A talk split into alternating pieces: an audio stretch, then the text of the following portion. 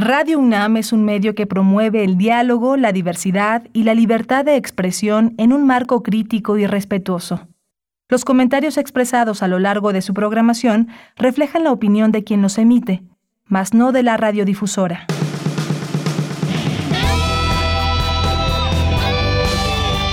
Prisma RU. Relatamos al mundo.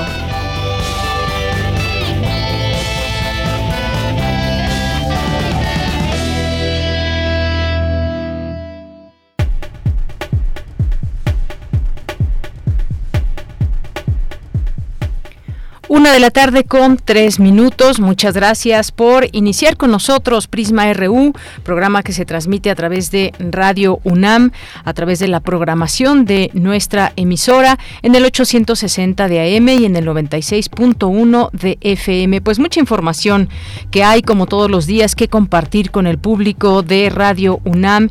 Y bueno, una de las notas que estaremos platicando en los siguientes días, pues tiene que ver con este decreto que se da a conocer por decreto presidencial, las obras públicas federales fueron declaradas de interés público y de seguridad nacional y tendrán una dispensa de trámites. Esta medida aplica para las obras de infraestructura de los sectores de comunicaciones, telecomunicaciones, aduanero, fronterizo, hidráulico, hídrico, medio ambiente, turístico, salud, vías férreas y ferrocarriles. Y esto incluye, por supuesto, estas grandes obras que eh, son parte importante de este gobierno del gobierno del presidente López Obrador, como el caso del tren Maya y otras más. Así que platicaremos de eso eventualmente, qué eh, significa el que sea un decreto presidencial, todos eh, estos eh, ángulos y estas cuestiones que tienen que ver con grandes obras.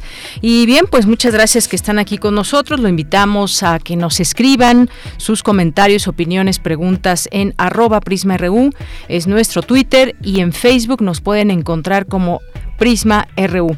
Y pues el día de hoy vamos a platicar, vamos a platicar de esta aplicación para teléfonos móviles que se llama Millotlab. Vamos a platicar con Emilio Álvarez, que es director de este proyecto. A través de esta aplicación, les digo muy rápidamente, eh, ustedes podrán aprender lenguas indígenas. ¿Cuántas? Bueno, ellos nos van a decir cómo, qué tan fácil o difícil puede resultar esto. También lo platicaremos en un momento más, así que no se pierdan esta conversación. Y luego tendremos también aquí en este espacio a la escritora Ana García, Ana García Bergua, que nos presenta su último libro, Leer en los aviones. Son varios relatos que tienen que ver con viajes, que tienen que ver con encontrarse uno mismo y pues no se pierdan esta conversación que tendremos con la escritora que estudió letras francesas en la Facultad de Filosofía y Letras de la UNAM y tendremos oportunidad de conversar con ella y nos invitará también a la presentación de este libro. Vamos a tener también aquí en este espacio una conversación con el doctor Francisco Reyes Cepeda, que es investigador de la Universidad Autónoma de Tamaulipas, que pues bueno, va junto con su alumno de doctorado, nos van a hablar de esta, de una tesis que ganó un premio y que tiene que ver con medio ambiente, tiene que ver con el potencial biotecnológico de la palma endémica eh, que se llama Camadorea radical Así que no se pierdan esta conversación. Hoy es martes, martes de poesía a través de los poetas errantes, martes de literatura con Alejandro Toledo, cultura con Tamara Quirós. Tendremos también la información universitaria de México y del mundo en este espacio. Así que no se pierdan el programa y les saludamos aquí con muchísimo gusto en eh, en la producción Rodrigo Aguilar, en la asistencia de producción Denis Licea, en los controles técnicos Socorro Coco Montes aquí nos acompaña también y aquí en los micrófonos les saluda Deyanira Morán. Así que con mucho gusto iniciamos y desde aquí relatamos al mundo. Relatamos al mundo. Relatamos al mundo. Y en resumen, en este día martes 23 de noviembre en la información universitaria. Eberto Castillo fue un universitario de grandes luces y pieza fundamental para la comprensión de la historia y del México que aspiramos ser. Así lo aseguró el rector Enrique Graue durante la ceremonia de entrega-recepción del acervo del ingeniero. Inicia la quinta sesión del seminario universitario La familia en las sociedades contemporáneas. Desde su fundación y a lo largo de su historia, las universidades han tenido que desarrollar fuerza y autoridad para resistir la presión del poder, expresó Hugo Casanova Cardiel en la inauguración del Seminario Internacional Universidad y Poderes, los costos de la libertad intelectual. La Asociación Manuel Franco López y la Facultad de Ingeniería de la UNAM entregan el premio a la excelencia académica. Los universitarios y la sociedad fueron quienes ganaron la autonomía universitaria y eso no se puede desconocer, señala el doctor Francisco Valdés Ugalde del Instituto de Investigaciones Sociales de la UNAM. En la información nacional, el Instituto Nacional de Transparencia, Acceso a la Información y Protección de Datos Personales analiza el acuerdo que emitió el presidente Andrés Manuel López Obrador sobre las obras del gobierno consideradas de interés público y seguridad nacional para que el acceso a la información y el principio de máxima publicidad no sean vulnerados. Esta mañana el presidente Andrés Manuel López Obrador explicó que declarar asunto de seguridad nacional las obras de su gobierno es para agilizar trámites burocráticos. Aclaró que no se trata de un decreto que eh, se pueda dar la confianza a las instituciones y a las empresas que están trabajando en el tren Maya, a que los trámites que tienen que hacer para la realización de las obras sean más expeditos y que se les dé también tiempo para presentar toda la documentación en el entendido de que las empresas, las dependencias del gobierno federal, pues están regidas por principios y que se le tienen que dar facilidades y se le tienen que tener eh, se le tiene que tener confianza a las dependencias. Entonces, eso fue eh, lo del acuerdo bueno, pues así le llamó el presidente, un acuerdo, dice que no se trata de un decreto. Y el peso se depreció hoy por cuarta sesión consecutiva, superando la barrera de los 21 pesos por dólar. Es un nivel más débil en ocho meses. El subsecretario de Salud, Hugo López Gatel, aseguró que México registra una reducción cuantiosa de casos de COVID. Subrayó que las hospitalizaciones han bajado casi 90%. También se informó que se estudia la posibilidad de aplicar una dosis de refuerzo a adultos mayores. Y en las noticias internacionales, la Organización Mundial de la Salud advirtió hoy que alrededor de 700.000 personas podrían morir de aquí a marzo por COVID-19 en Europa si se mantiene la actual tendencia de contagio. Empresas fabricantes y distribuidoras de armas estadounidenses solicitaron que la demanda que interpuso en su contra el gobierno de México sea desechada por la ausencia de fundamento de que participan en actividades ilícitas. Acusaron que se busca imponer políticas de control de armas. Hoy en la UNAM, ¿qué hacer y a dónde ir?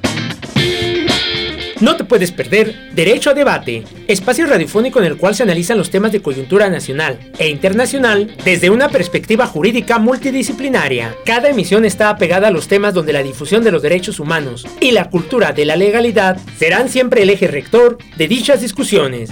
El programa Derecho a Debate se transmite todos los martes a las 16 horas a través de las frecuencias de Radio UNAM 96.1 de FM, 860 de AM y en línea www.radio.unam.mx. Acompaña al doctor Mauricio Rodríguez en una emisión más de la serie Hipócrates 2.0, coproducción entre Radio UNAM y el Programa Universitario de Investigación en Salud. En esta serie se abordan las investigaciones y los asuntos relacionados con la salud que son de interés del público. Hoy, el programa presenta el tema Bioética y Violencia, que se abordará en la cuarta edición del Congreso Anual de Bioética. Se contará con la participación de la doctora Salami Kuri, egresada de la Facultad de Medicina de la UNAM, miembro del comité organizador del Seminario Permanente de Bioética y del Congreso Anual de Bioética. Sintoniza hoy, en punto de las 18 horas, nuestras frecuencias 96.1 de FM y 860 de AM. Te recomendamos la exposición Orgánico Artificial del artista visual Maribel Portela, quien reflexiona acerca de la separación entre lo natural y lo artificial tanto en el arte como en la vida diaria. Esta muestra la podrás disfrutar en el Museo Universitario del Chopo. La entrada es libre. Durante tu visita, recuerda respetar las medidas sanitarias recomendadas dentro y fuera de los recintos culturales universitarios.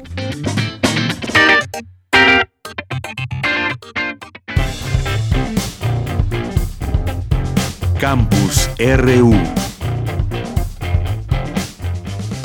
Una de la tarde con 12 minutos y entramos en nuestro campus universitario de este día. Nos vamos a enlazar ya con mi compañera Virginia Sánchez porque el rector Enrique Graue preside la ceremonia de entrega-recepción del acervo del ingeniero Eberto Castillo. ¿Qué tal Vicky? Te saludo con mucho gusto. Adelante. Igualmente, ella, muy buenas tardes a ti y al auditorio de Prisma RU. La donación del importante acervo del ingeniero Eberto Castillo Martínez que hace la familia y que se integra al archivo histórico de nuestra máxima casa de estudios servirá para perpetuar su memoria, atesorar su legado y mantener viva su influencia, pensamiento y creatividad, con la seguridad de que la UNAM sabrá catalogar, resguardar, resguardar y poner a disposición de aquellas y aquellos interesados en nuestra historia y aspiraciones. Así lo señaló el rector Enrique Graue durante la ceremonia de entrega-recepción del acervo, conformado por más de 240 casas con documentos elaborados durante más de 60 años, además de su biblioteca y notas de su lucha por la independencia de organizaciones gremiales y reflexiones para una reforma democrática, elaboradas por el ingeniero Castillo, quien destacó el rector, fue pieza fundamental para la comprensión de la historia y del México que aspiramos ser. Escuchemos. Porque don Eberto Castillo fue una figura gigantesca en la protesta política por la represión del autoritarismo ante la libertad de disentir y de expresar opiniones. Fue también, como todos sabemos, un perseguido y preso político. Y desde ahí ejerció un periodismo crítico y tenaz ante la arbitrariedad, la sinrazón y la violencia. En libertad, supo construir con valor y dignidad movimientos sociales, partidos políticos y el camino a una nueva democracia. El ingeniero Eberto Castillo tuvo una vida intensa con un gran equilibrio entre la ciencia, lo social, lo político y su familia. Fue un universitario de grandes luces y pieza fundamental para la comprensión de la historia del México que aspiramos ser. Por su parte, Hugo Casanova Cardiel, director del Instituto de Investigaciones sobre la Universidad y la Educación, entidad en la que se ubica el Archivo Histórico de la UNAM, destacó que el ingeniero Alberto Castillo fue un hombre de su tiempo que cruzó el siglo XX contribuyendo de una manera importante a la construcción de nuestro país. Escuchemos. Es posible afirmar que el fondo Eberto Castillo que hoy recibimos contiene información crucial para la investigación en diversos campos del conocimiento, para la ingeniería, para la historia del pensamiento universitario del siglo XX y, por supuesto, para la historia contemporánea de nuestro país. También estuvo presente Javier Castillo, hijo del ingeniero Alberto Castillo, quien compartió algunas de las vivencias con su padre que reflejan su compromiso con el conocimiento, la lucha y su familia, mientras que Cuauhtémoc Cárdenas Solórzano, presidente de la Fundación para la Democracia Alternativa y Debate AC, aseguró que el mejor sitio para depositar el acervo Alberto Castillo es la Universidad Nacional, donde seguramente, dijo, se seguirá trabajando en las luchas políticas y otras realizaciones de orden técnico y científico como las que libró Eberto Castillo.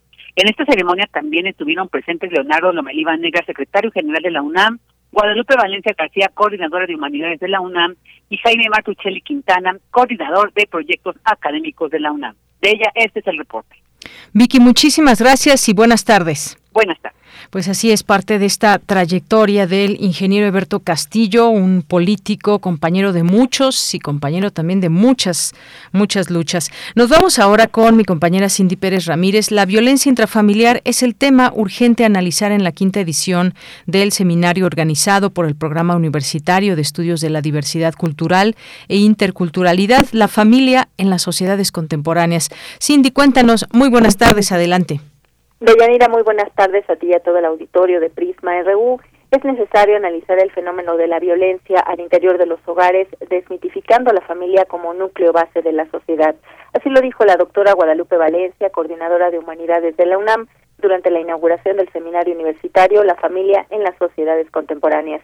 Y es que cabe recordar que en mayo se tuvo una cifra récord de 23.900 denuncias por violencia intrafamiliar. Hoy estamos hablando de las varias formas de familia, estamos hablando sin tapujos de la violencia intrafamiliar, estamos tratando de proteger a las mujeres y a los niños desde muy diversos ámbitos. Estamos hablando sobre todo en este COVID de las tareas de cuidado y de las muy diversas formas de violencia, no todas físicas, que suceden al interior de los hogares y que van en el sentido de, desmitificar y de quitar el idealismo a lo que contenía esta frase tan trillada en el siglo pasado de la familia como núcleo básico de la sociedad. Puede seguir eh, siendo una metáfora afortunada siempre y cuando ampliemos sus sentidos, sus contenidos y lo que eh, nosotros podemos hoy observar. En su intervención, José Del Val, director del Programa Universitario de Estudios de la Diversidad Cultural e Interculturalidad de la UNAM, reafirmó la sensibilidad trascendental que existe actualmente para analizar problemáticas que históricamente han estado presentes en la sociedad en aras de su erradicación. Este cambio de las familias ha mostrado ya el impacto social que en diferentes ámbitos de las relaciones familiares y comunitarias aparece. Aislamiento contra la sociabilidad, autosuficiencia y autonomía con dependencia, individualmente contra el colectivismo. Ante esas transformaciones es necesario crear e impulsar alianzas que propicien la convergencia de la familia, la sociedad y el Estado, con la finalidad de generar políticas públicas para la familia, con una inversión, visión de inversión social. En este punto corresponde al Estado procurar los programas de acciones que garanticen y erradiquen la exclusión, inequidad, sumisión, discriminación y violencia al interior de las familias. De Yanira, el seminario universitario La familia en las sociedades contemporáneas se realizará hasta el día de mañana y algunos de los temas que se abordarán son mecanismos para la prevención de la violencia intrafamiliar hacia mujeres, vulnerabilidad de niñas, niños y adolescentes en caso de violencia intrafamiliar, entre otros. Este es el reporte que tenemos. Muchas gracias, Cindy, y muy buenas tardes. Muy buenas tardes. Hasta luego. Y nos vamos ahora con mi compañera Cristina Godínez. Inauguran el Seminario Internacional Universidad y Poderes, los costos de la libertad intelectual. Adelante, Cristina. Hola, ¿qué tal, Deyanira? Un saludo para ti y para el auditorio de Prisma RU. En el Instituto de Investigaciones sobre la Universidad y la Educación tiene lugar el sexto Seminario Internacional Universidad y Poderes, los costos de la libertad intelectual. Hugo Casanova Cardiel, director del ISUE, dijo que esta actividad académica aborda una temática de gran significación para las universidades, en donde no hay duda que desde sus fases tempranas las universidades han tenido que contender con el poder. En el medievo y a lo largo de su devenir histórico, las universidades desarrollaron o tuvieron que desarrollar fuerza y autoridad para resistir la injerencia de los poderes eclesiástico y moral. Es conocido como el Estudio General de Bolonia logró un fuero especial respecto a la comuna de Bolonia. Sin embargo, la injerencia del poder se hará presente a lo largo de los siglos, ejerciendo desde presiones simbólicas hasta purgas, persecuciones ideológicas y clausura de las instituciones. Todo ello ilustra de una manera muy gráfica la histórica preocupación del poder ante el saber universitario, porque esta persecución no tiene sino que expresar los temores del poder ante el saber. Casanova Cardiel señaló que la historia universitaria reconoce al siglo XIX como una etapa de refundación, donde el tema de las libertades se hará presente en esta reformulación. Y en América Latina, el movimiento universitario de Córdoba fue fundamental. El cual desembocaría en la reforma universitaria de 1918, ejerciendo un poderoso influjo en las universidades de todo el continente y, por supuesto, de México el movimiento reformista argentino planteará un amplio marco libertario que renovará la relación entre la universidad y los poderes. Como ustedes saben, en la reforma argentina se reivindica enormemente la presencia del estamento estudiantil en la construcción de las decisiones. Y también es preciso recordar casos como el de la dictadura franquista en España, entre finales de los 30 y mediados de los 70, a partir de la cual numerosos universitarios padecieron un doloroso transtierno. Y se habla, ustedes lo saben, de un exilio interior de quienes permanecieron en la península. Expresó que lo anterior son algunos ejemplos de todo lo que se aborda en este seminario. De Yanira, la transmisión de las mesas de hoy es por el canal de YouTube del ISUE y para mañana hay que solicitar acceso al Zoom al correo universidadypoderes.gmail.com. Este es mi reporte. Buenas tardes. Gracias, Cristina. Muy buenas tardes. Porque tu opinión es importante, síguenos en nuestras redes sociales, en Facebook como Prisma RU y en Twitter como arroba PrismaRU. Una de la tarde con 23 minutos y como les decía al inicio del programa, se creó ya o crean un grupo de jóvenes, una aplicación para aprender lenguas indígenas. Jóvenes de Chapingo que unieron esfuerzos para eh, pues desarrollar esta aplicación para teléfonos móviles que se llama Miyotl App. Aprende una lengua mexicana y que cuenta actualmente con más de 14 lenguas indígenas y tiene un almacenamiento de más de 10 mil palabras, pero vamos a conocer más los detalles de esta aplicación con Emilio Álvarez, que es director de este proyecto. ¿Qué tal, Emilio? Bienvenido, muy buenas tardes. ¿Qué tal? Muy buenas tardes. Muchísimas gracias por la invitación al auditorio, a este espacio tan querido. Pues muchas gracias a ustedes, a ti por aceptar esta, esta llamada y platicarnos de este proyecto que desarrollaron estudiantes de la Universidad Autónoma de Chapingo, que nos da mucho gusto porque además pues tiene, eh, tiene una oportunidad y tiene un objetivo muy claro que es pues destacar y, rescatar también todas estas lenguas indígenas. Pero platícanos por favor de este proyecto. Claro, es una aplicación, como bien ya lo mencionaron, disponible por ahí en, en usuarios Android, ya está tramitando para Play Store, para la App Store de, de Apple, y está también para dispositivos Huawei. Y esta aplicación eh, está dividida en tres fases. La primera es un diccionario, donde hay un repertorio de, pues ya ahorita 15 mil palabras, en su lanzamiento inicial fue de unas 10 mil palabras, ya sumando las de todas las lenguas que, que están presentes eh, consta de una segunda parte que es mm, una sección cultural donde lo que se hace es incentivar a las aulas de clases a la lectura de diversos temas selectos eh, propios de, de, nuestras lenguas, de nuestros usos y costumbres, de nuestra indumentaria, de nuestra música, de nuestra danza, de bastantes temas. Y esta tercera fase, que es pues muy compleja, es la parte de el aprendizaje o al menos una introducción a, aprender estas lenguas. Eh, en este caso estamos trabajando, por ejemplo, en, en, el náhuatl eh, o macehualtactos, como así se, se, le nombra.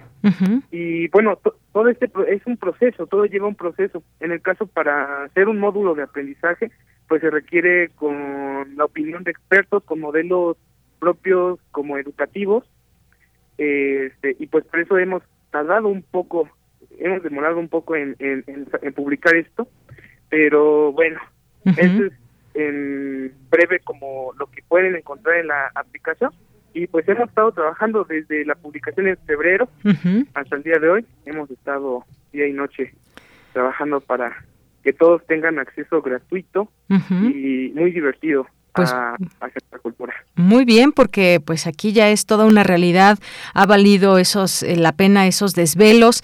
Aquí tengo, fíjate, esta aplicación que la acabo de bajar, Miyotl, eh, dice nuestras lenguas mexicanas son hoy raíz y vuelo luminoso de unión y paz.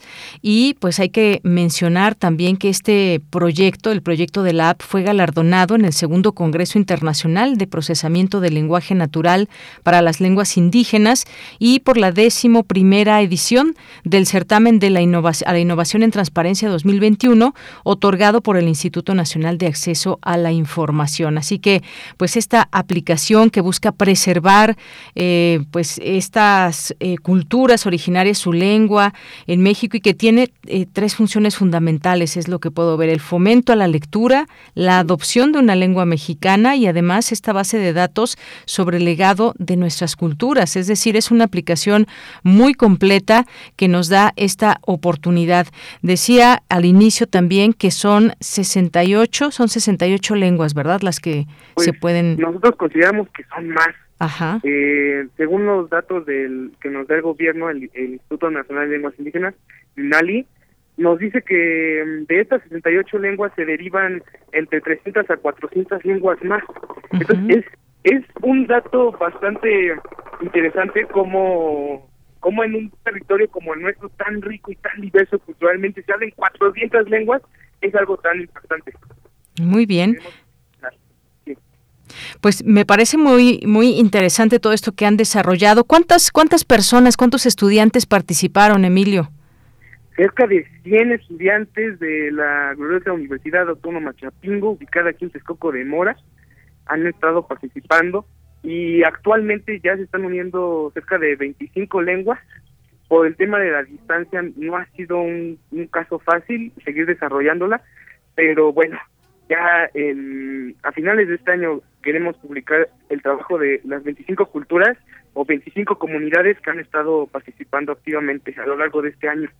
Así es. Y bueno, esto, fíjate qué buena combinación porque surge por una necesidad también de combinar esta parte tecnológica con la parte del patrimonio cultural. Esta mezcla pues está increíble porque el resultado es que podamos tener aquí en el teléfono, como ya acabo yo de abrir en este momento y me fui a, a la lengua maya y aquí pues ya me encuentro una serie de palabras que ahora pues bueno, no sé exactamente si las pronunciaremos bien o no, pero que podemos ver ya esta, digamos, visualmente cada una de estas lenguas a la mano en nuestro teléfono. Esta parte de cultura eh, con la tecnología se fusio- la fusionaron ustedes muy bien, Emilio. Así es. Sí, es muy útil al momento de hacer un viaje, en nuestro caso como estudiantes, a una comunidad, pues poder expresarnos, decir oraciones eh, muy básicas, y no imponer sobre todo el, el español, nuestra lengua madre de muchos mexicanos, y por qué no empezar a redescubrir nuestras, nues- nuestras raíces a partir de estas palabras y este conocimiento de los pueblos. Claro que sí. Bueno, pues es eh, aquí, como les digo, muy fácil que la bajen, que la encuentren a través de las aplicaciones en su teléfono, Miyotl, y tiene un, ¿es un ajolote? Y la mascota es un ajolote, Es un ajolote. Exactamente. Bueno, ahí está, muy, yo creo que esto hasta atractivo para, para los niños que puedan empezar a, a aprender también cuántas lenguas hay en México y que pueda ser también atractivo visualmente, no solamente por la mascota, sino también lo que puedan encontrar. Yo creo que es una aplicación que no sé si tengan ese dato de cuántas personas quizás ya se estén conectando a esta aplicación. Sí, es, es bastante duro. Son 40 mil los usuarios que desde febrero se han, han descargado la aplicación. Uy, muy bien. Es algo que hoy celebramos bastante. Sí. Pues qué bueno y que se sumen muchísimas personas más. Eh, esto, decíamos, es una aplicación disponible para tanto Android como para iOS o iOS y significa rayo de luz en náhuatl, es lo que sabemos, y el símbolo pues es este ajolote en color rosa. Es correcto. Muy bien, y lo que podemos encontrar aquí una lista de estas eh, distintas lenguas, chinanteco, chocholteco, mazateco, maya, mazagua, mije, mixteco, náhuatl, otomí, setzal, tzotzil, zapoteco, eh, tutunacú y soque. Y además también hay estas distintas secciones que me gustaría que nos platiques tú, Emilio, que está, por ejemplo, la de diccionario, cultura y aprendizaje, que encontramos en cada una. Claro. Em, por ejemplo, en la, en la lengua mazateca es la que hemos trabajado demasiado. La verdad es que hemos tenido muy, muy buena experiencia con, con este, nuestros compañeros y compañeras. En especial una compañera que se llama Ana- Anayeli Zaragoza Carrera. Ella es oriunda de, de Oaxaca y ha estado trabajando activamente con las comunidades eh, y ha elaborado bastantes textos que son pues de, de ellos mismos, es de autoría propia y bueno, ahí nos relatan bastante sobre sus pueblos. Entonces, ahorita el fuerte de la aplicación son las traducciones, ¿no? Y encontramos muchas palabras y si nosotros le damos clic a la palabra, podemos encontrar bastante información sobre la categoría gramatical, ¿no? ¿Qué, ¿A qué nos referimos con decir esta palabra? Eh, ejemplos en algunos casos. En maya está muy trabajado esta parte de, los ejemplos, em, pero en Mazateco pues podemos compartir también las palabras que, que nos haya gustado, se puede compartir por WhatsApp, por Facebook, por Instagram, y también en la parte de la cultura, nosotros lo que queremos hacer es una experiencia de poder leer el mismo texto en eh, ambos idiomas y ver si hay una diferencia. Y lo que hemos notado es que sí que la hay hay una diferencia porque hay palabras que no se pueden traducir, hay palabras que son un poco más poéticas y, o más que tienen que ver con la cosmovisión de las culturas y finalmente en la parte de aprendizaje aún no hemos no hemos publicado ningún ningún módulo porque eh, sería muy sencillo pues nada más hacer las tarjetas y preguntar a ver esta traducción cuál es pero nosotros lo que estamos haciendo es pasarnos de un modelo en un principio de los pueblos, que surja desde los pueblos. Eso es algo para nosotros muy importante, que sea algo auténtico y no un modelo que tal vez utilicen eh, la educación occidental o educación europea. No es que tenga nada de malo, simplemente nosotros queremos tener modelos nuestros y por eso nos hemos estado tardando, pero la gratificación y, y la experiencia del usuario que va a tener va a ser mucho mayor, se va a sentir bastante que que pues es una lengua sí de las raíces mexicanas. Y eso es lo que nosotros queremos proyectar. Entonces, esto nosotros tenemos planeado publicar el de Nahuatl por ahí del 21 de febrero de 2022 y a finales de este año que salgan las 25 lenguas que han estado trabajando este año porque como yo les decía es un proceso para que todo se vaya publicando y es un trabajo que se revisa de muchos muchos días muchos meses que están en constante corrección, revisión. Y finalmente, eh, pues eh, a finales de este año va a estar disponible una versión para las computadoras, porque este, de pronto no, no está disponible en, en iOS, va a estar en, computadora. Eh, vamos a encontrar muchas más palabras, muchos más textos, con imágenes, con mejores márgenes, literalmente con, con una interfaz gráfica un poco más trabajada y, bueno, de verdad, nosotros tenemos preparados muchas sorpresas para, para ustedes. Pues qué bueno, me da mucho gusto. Emilio Álvarez Herrera, estaba viendo yo aquí algunas, algunas palabras en Mije, ¿cómo se dice cubrebocas? Aján, aján se dice, por ejemplo.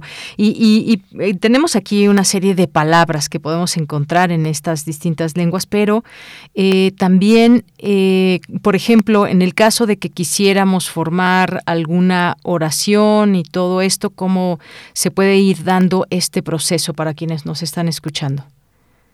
Sí, aún, aún, no, aún no se puede hacer traducciones tipo Google Translator de hecho, ni siquiera Google puede eh, a veces hacer una traducción como muy precisa, pero esto es, es, ese trabajo que, que usted está mencionando va a ser posible eh, con una colaboración que estamos haciendo con el Instituto Politécnico Nacional, con el compañero Cristian Maldonado y el compañero Hasson de Colombia.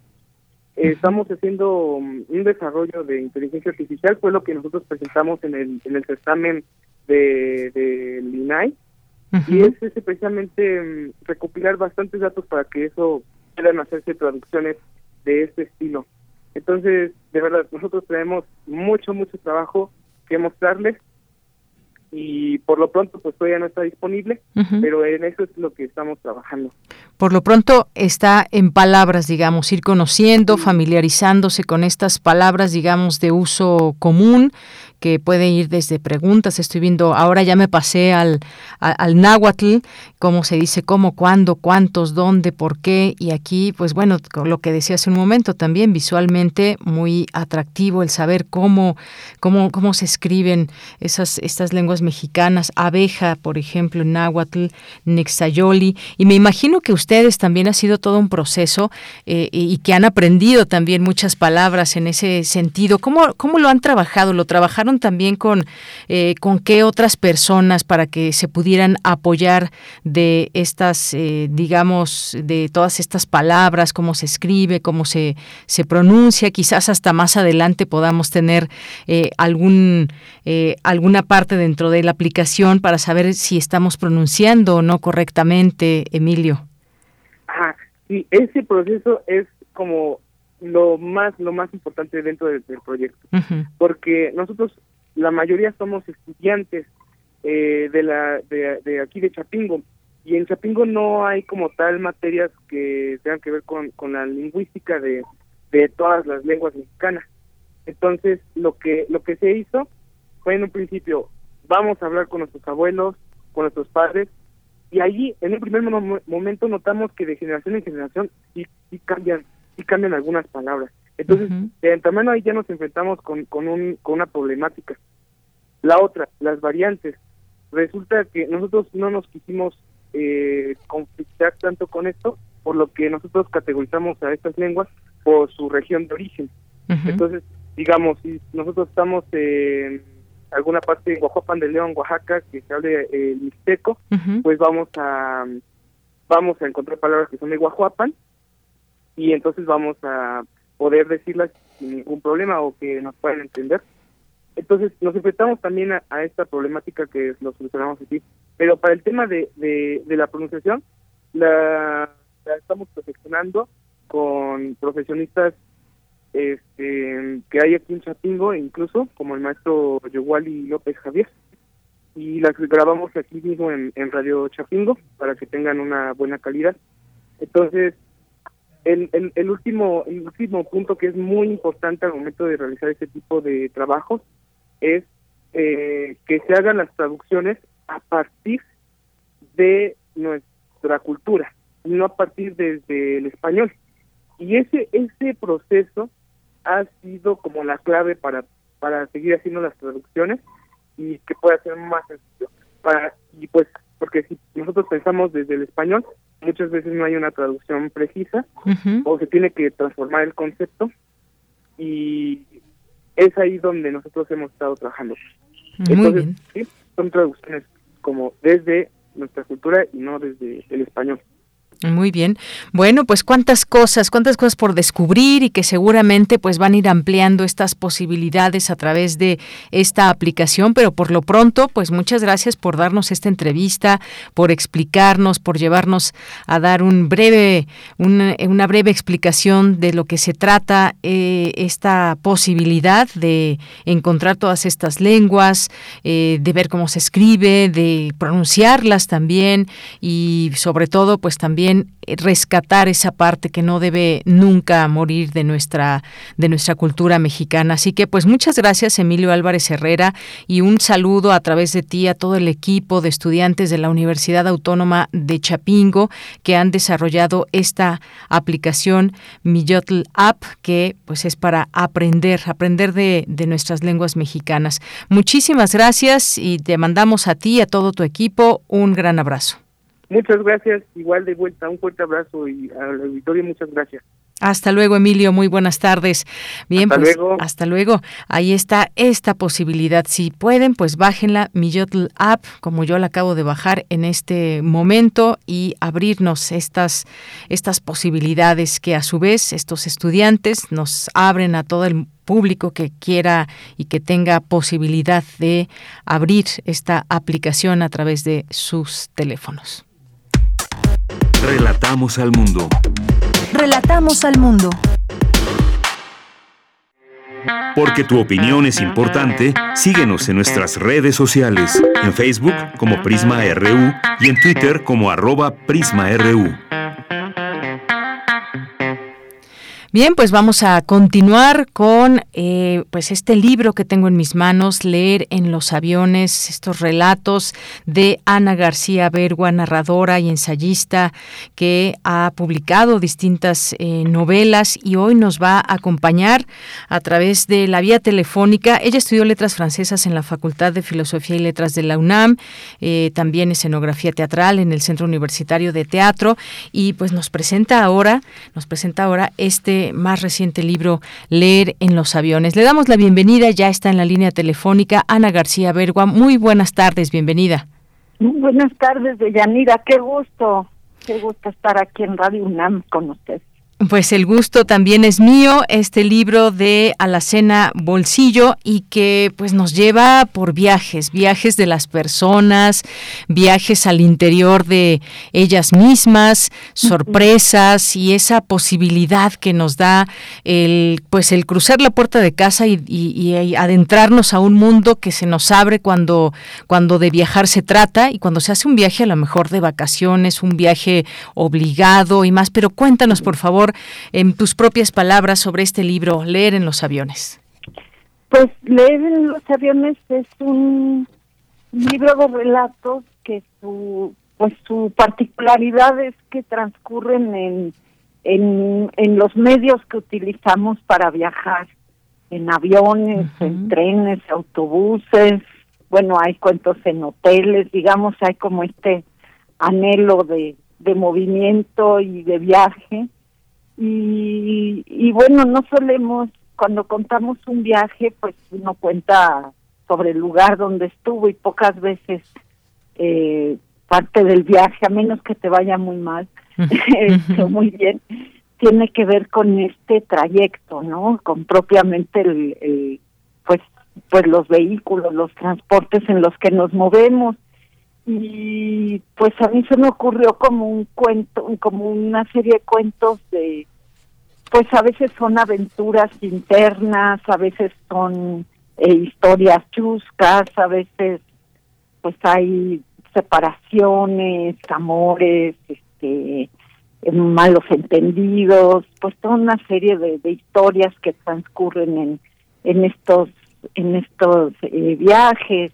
Eh, hay también, bueno, también hay una parte de estos cuentos que tiene un tono más fantástico, que también, pues, pues son cosas que te pueden pasar en un viaje, ¿no? Encontrarte un pueblo de fantasmas, cosas así. Entonces, bueno, pues es un poco la idea, ¿no? Muchos son relatos humorísticos también, pues para leer en los aviones o en el camión o en donde viajes. Efectivamente, porque esos, esos trayectos donde, por ejemplo, un libro nos acompaña eh, a ese personaje que me parece que es el primero de los primeros eh, relatos que haces que, pues tenía esa obsesión por la lectura y en los aviones se la pasaba leyendo hasta que le tuvieron que poner a una persona que lo vigilara porque pues era de alguna manera un poco extraño, pero efectivamente esos trayectos, ¿qué pasa en los trayectos? La gente se conoce más, la gente se llega incluso a desconocer, o incluso también decías en aviones, en trenes, en autobuses, incluso, ¿por qué no?, hasta en un camión de mudanzas. Sí, bueno, hay, hay un relato que, que es la historia de unos mudanceros que van por la carretera y las cosas que les pasan, ¿no?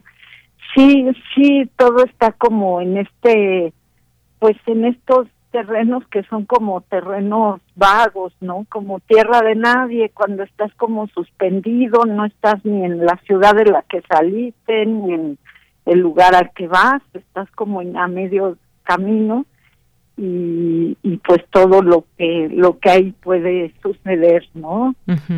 Eh, también pues toda esta idea de la industria del turismo que también siempre me ha llamado mucho la atención. Eh, hay historias en los hoteles, ¿no? Una historia de una mujer que tiene como líos con la gente del, del cuarto de al lado, ¿no? Que le, la pone en crisis con su propia historia.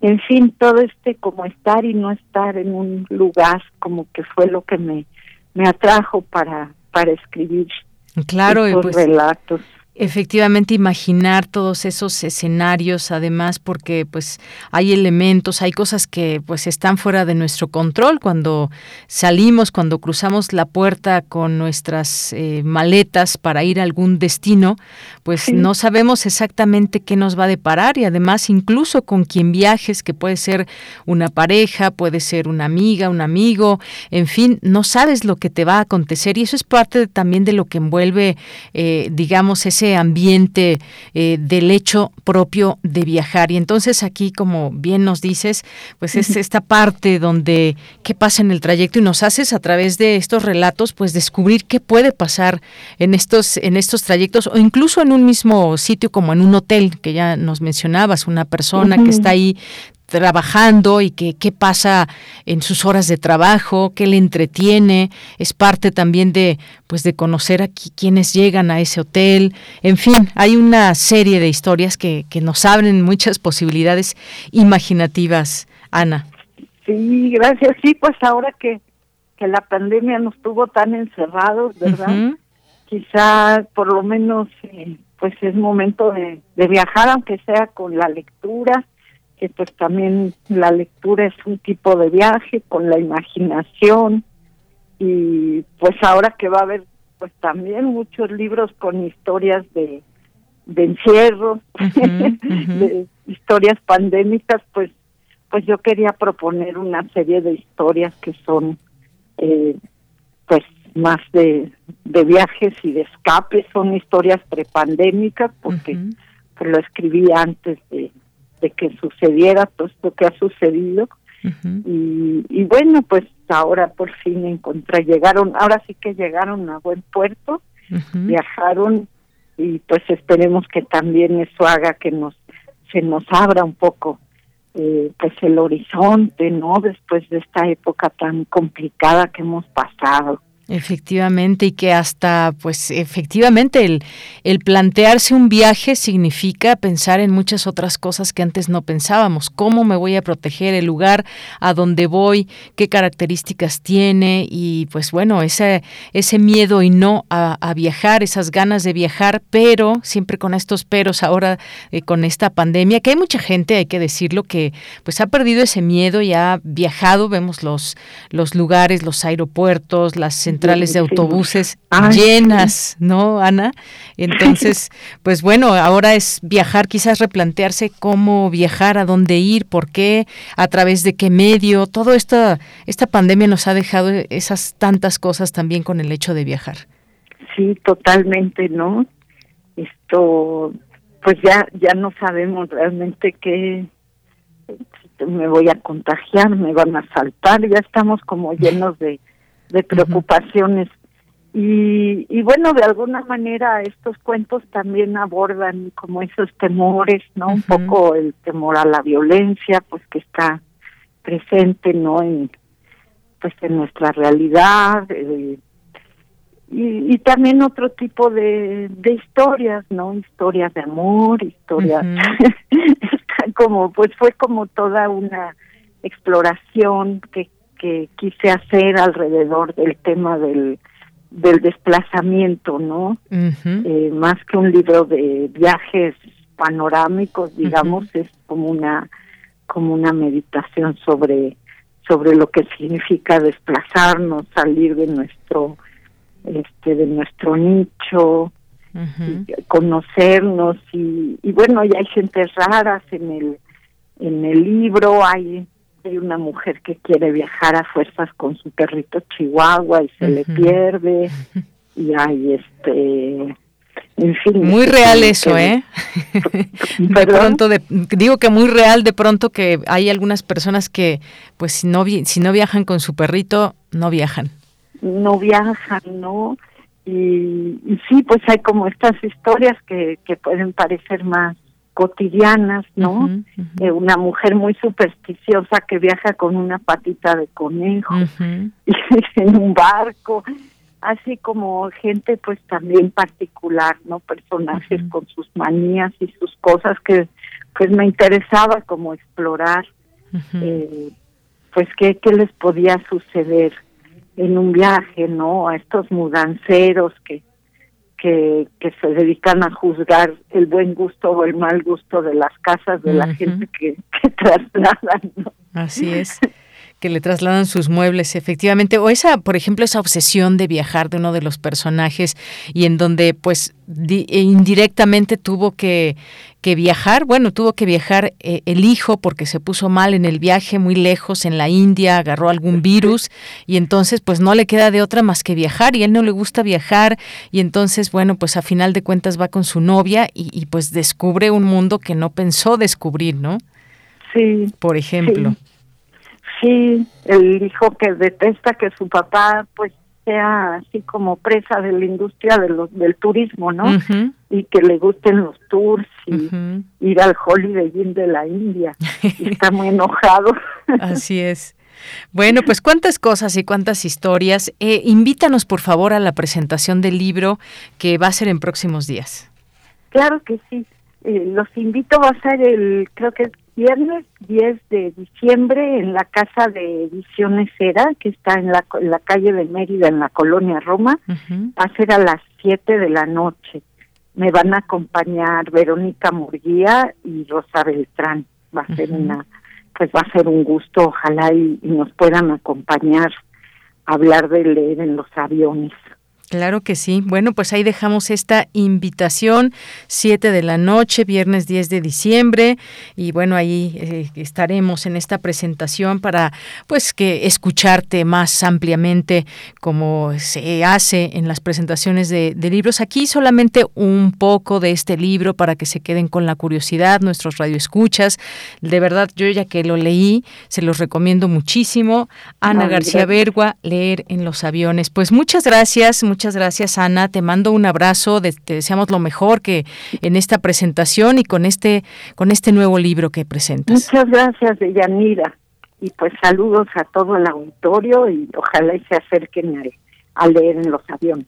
Claro que sí. Pues un abrazo, Ana García Bergua. Muchas gracias por estar aquí. Gracias, un abrazo.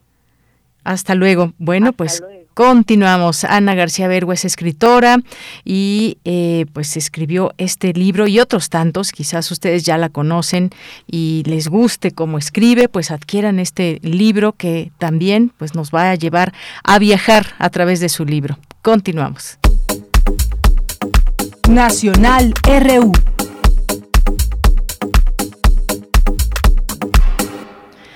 Una de la tarde con 53 minutos y antes de irnos al corte tenemos varios minutos para comentar algunas de las notas nacionales de este día y pues hoy se está hablando mucho de este decreto o no decreto del presidente López Obrador, los puntos clave para entender este tema de seguridad nacional, declarar eh, seguridad nacional todos los proyectos que están eh, programados para su gobierno, emitió el día de ayer eh, pues un decreto con el que obliga a todas las dependencias federales a aprobar los proyectos del gobierno. Eh, esto se realizó amparado por diversos artículos de la Constitución Política, como el número 26, el cual establece que el Estado tendrá a su cargo un sistema de planeación democrática del desarrollo nacional. El anterior indica dicho artículo deberá imprimir solidez, dinamismo, competitividad, permanencia y equidad, crecimiento de la economía y la democratización política, social y cultural de la nación. Así que considera en este sentido que México requiere infraestructura, para fomentar su desarrollo de manera incluyente y acercar oportunidades a las regiones más rezagadas dentro de los sectores de comunicaciones, telecomunicaciones, aduanero, fronterizo, hidráulico, hídrico, medio ambiente, turístico, salud, vías férreas, ferrocarriles en todas sus modalidades, energético, puertos, aeropuertos y otros sectores prioritarios y o estratégicos que contribuyen al crecimiento y a la seguridad nacional del país. Pues por supuesto que esto es digno de poder eh, em, comentarse, debatirse, en qué se ampara todo esto y pues sabemos que durante mucho tiempo, muchos otros años atrás y en distintos sexenios se van haciendo estas obras que muchas veces pues son cuestionadas por distintas razones. Eh, en este caso, por poner un ejemplo, el del tren Maya, pues tiene que haber muchas aprobaciones en cuanto a temas de medio ambiente para proteger la flora, la fauna de los lugares por donde va a pasar. Así que en este espacio abriremos espacio, por supuesto, para seguir hablando de este tema. Y en otras cosas, impugna Emilio Lozoya prisión preventiva por agronitrogenados y el caso de Odebrecht. Esta defensa legal del exdirector de Pemex, Emilio Lozoya, impugnó la decisión del juez de control del reclusorio norte, quien el pasado 3 y 10 de noviembre le dictó prisión preventiva justificada por el caso agronitrogenados y Odebrecht. Eh, su abogado confirmó que apelaron la decisión del juez de control eh, y el caso se turnará a un tribunal federal que determinará si fue confirmado o revocado el cambio de medida cautelar de prisión preventiva justificada que dictó el impartidor de justicia ante el elevado riesgo de fuga de los Oya. Así que este caso sigue abierto y pues ahí con todos los abogados la defensa de Emilio Lozoya para tratar de que abandone la cárcel y que pues bueno se siga ya este proceso, ya sea fuera, y también pues todas las, eh, las pruebas que tiene que presentar y el tiempo que se ha dado para que pueda eh, subsanarse todo esto, conocerse más a detalle lo que sucede en esta investigación y sobre todo pues el dinero, dónde quedó. Eh, en otros temas se analiza poner vacuna de refuerzo anticovid a adultos mayores, es lo que dice hoy el presidente López Obrador. Se analiza poner esta vacuna a los adultos mayores, particularmente en casos específicos.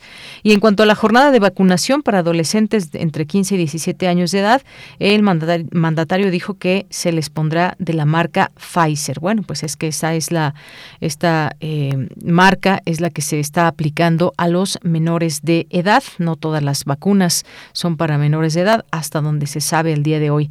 En su conferencia de prensa matutina y en Palacio Nacional puntualizó que si bien un sector de, eh, de la sociedad no quiere vacunarse, también hay población a la que no se ha podido llegar. Se calcula que en esta condición estarían 200.000 pequeñas comunidades apartadas de difícil acceso acceso. Eh, también casos de COVID-19 han caído 10% en población escolar, dice también hoy el subsecretario Hugo López Gatel, que en las escuelas del país, el 30 del 30 de agosto a la fecha, en ningún momento se ha presentado un repunte de COVID en la población escolar. Concretamente, monitorearon a la población de 5 a 17 años y hay una reducción progresiva del 10% sostenida de los casos que ocurren en esas edades. Es lo que dijo el subsecretario de Salud, Hugo López Gatel, en este sentido. Y pues decíamos, estábamos hablando desde ayer de esta cuarta ola allá en Europa, descontento social. Dice Dice hoy la editorial de la jornada, la canciller saliente de Alemania, Angela Merkel, advirtió ayer que la cuarta ola de contagios, y aquí retomamos esa declaración que, que, pues se hizo para muchas personas muy fuerte, dijo que va a ser peor que todo lo que hemos visto hasta ahora y que las restricciones a la movilidad establecidas por el gobierno de Berlín para la disminución el número para disminuir el número de nuevas infecciones ya no son suficientes. Tanto ella como su probable sucesor Olaf Scholz han decidido endurecer las restricciones para personas no vacunadas, que en el caso alemán suman uno de los porcentajes más altos de Europa. Es el 32% de su población que ha decidido no vacunarse. Es un hecho que a pesar de las campañas masivas de vacunación en la mayor parte del viejo continente, algunas de las cuales están en una fase de terceras dosis, hay una nueva cresta de contagios atribuible en parte a la llegada de la época fría del año, pero también al elevado número de personas que han rechazado vacunarse. Así que esa es más o menos la situación que hay, pues no solamente en Alemania, sino en distintas ciudades y países de Europa. Así que, pues bueno, hasta aquí dejamos en estos temas nacionales y este internacional. Son las 2 de la tarde. Vamos a un corte, regresamos a la segunda hora de Prisma RU. Porque tu opinión es importante, síguenos en nuestras redes sociales, en Facebook como Prisma RU y en Twitter como arroba PrismaRU.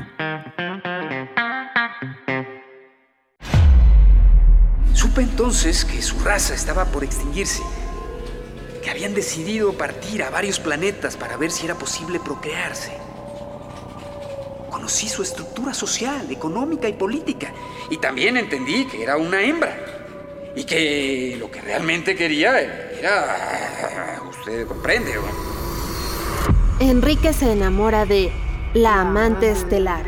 Escucha este romance de otro planeta. Radiodrama adaptación libre del relato de William Stewart, una coproducción del Fonca y Radio UNAM de la serie Invasión Gerciana. Escúchalo el sábado 27 de noviembre a las 20 horas. Radio UNAM, experiencia sonora. ¿Qué tienen en común Rosa Ramos y Armando Casas? Que ya son mayores de edad y van a ir a sacar su INE. Si tú también cumpliste 18 años, es momento de tramitar tu INE, usar tu voz y ser parte de quienes toman las decisiones del país. Haz tu cita en INETEL 804-33-2000 o en INE.mx. Podemos pensar de forma distinta, pero tenemos algo que nos une, nuestro INE. ¿Mi INE? Nos une. ¿Te toca vacunarte contra la COVID-19? Antes de ir, come bien y toma tus medicamentos. No llegues con mucha anticipación. Hidrátate bien con agua natural. Si tienes dudas, visita mivacuna.salud.gov.mx. Recuerda, la vacuna te protege y protege a quienes queremos. Cuidémonos entre todos, vacúnate y no bajes la guardia. Gobierno de México. Este programa es público ajeno a cualquier partido político. Queda prohibido el uso para fines distintos a los establecidos en el programa. Dijeron que el video mataría a la estrella de radio. Pero no fue así. Tenemos casi 23.000 audios disponibles en nuestro podcast. Conoce nuestras series, radioteatros, barras, adaptaciones y otras joyas radiofónicas del pasado en www.radiopodcast.unam.mx. Disfruta a toda hora Radio UNAM. Experiencia sonora.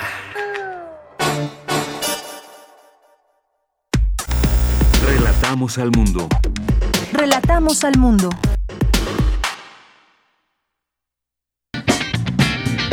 Mañana en la UNAM, ¿qué hacer y a dónde ir?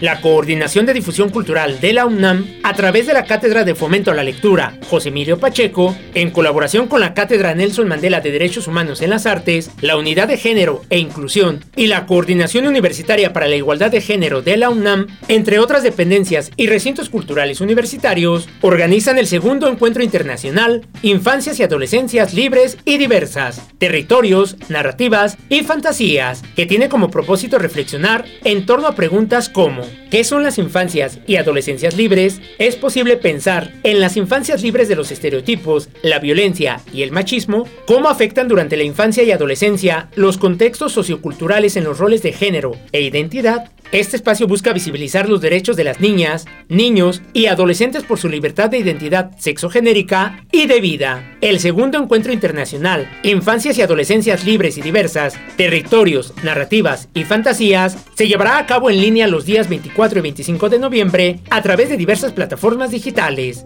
Consulta la programación completa en catedrapacheco.unam.mx, diagonal Territorios de Diálogo.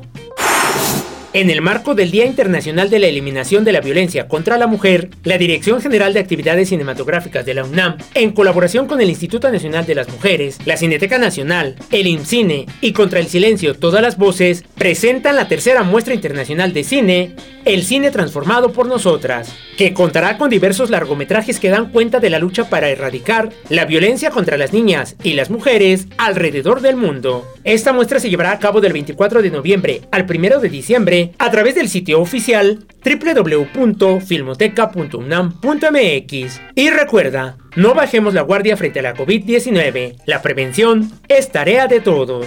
Para Prisma RU, Daniel Olivares Aranda.